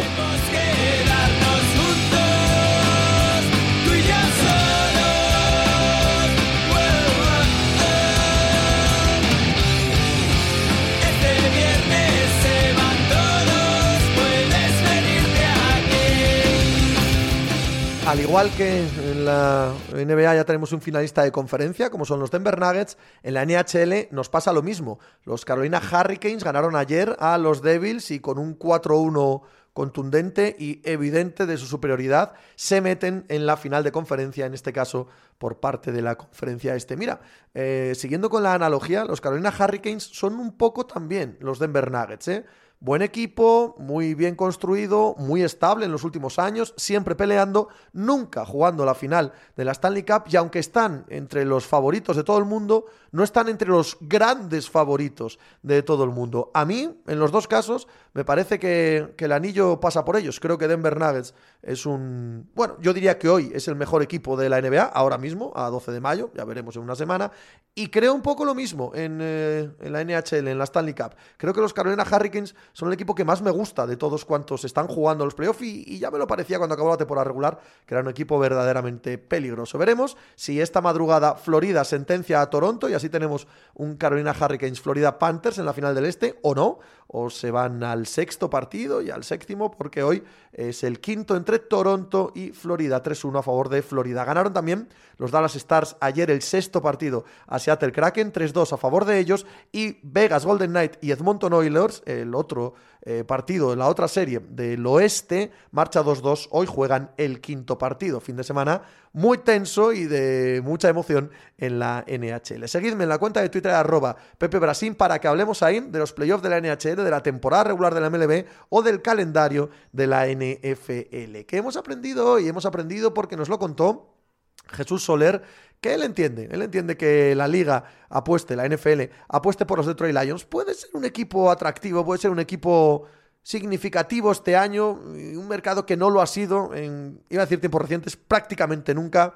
Puede ser bonito el año de los Detroit Lions y parece que a eso apuesta la NFL viendo cómo ha diseñado el calendario de los Lions y en qué televisiones y en qué horarios eh, ha puesto algunos de sus partidos. También aprendimos, porque nos lo contó Edu de Paz, que no le preocupa en exce- en exceso la situación actual ni de los New York Yankees ni de los New York Mets, que cree que remontarán y acabarán siendo buenos equipos, pero que si alguno de los dos tiene problemas estructurales más profundos, esos son los Mets, ¿eh? y no los Yankees. Ambos tienen eh, partidos muy atractivos este fin de semana en la que MLB Televisión emite gratis en su web todos los partidos del fin de semana para los que queráis verlos si no estéis suscritos con motivo del Día de la Madre en Estados Unidos. El lunes hablamos aquí de todo lo que pase en esa liga, en el hockey y en todo el resto del deporte norteamericano, ¿vale? Pasadlo muy requete bien, aquí os espero a la y hacer algo por ahí.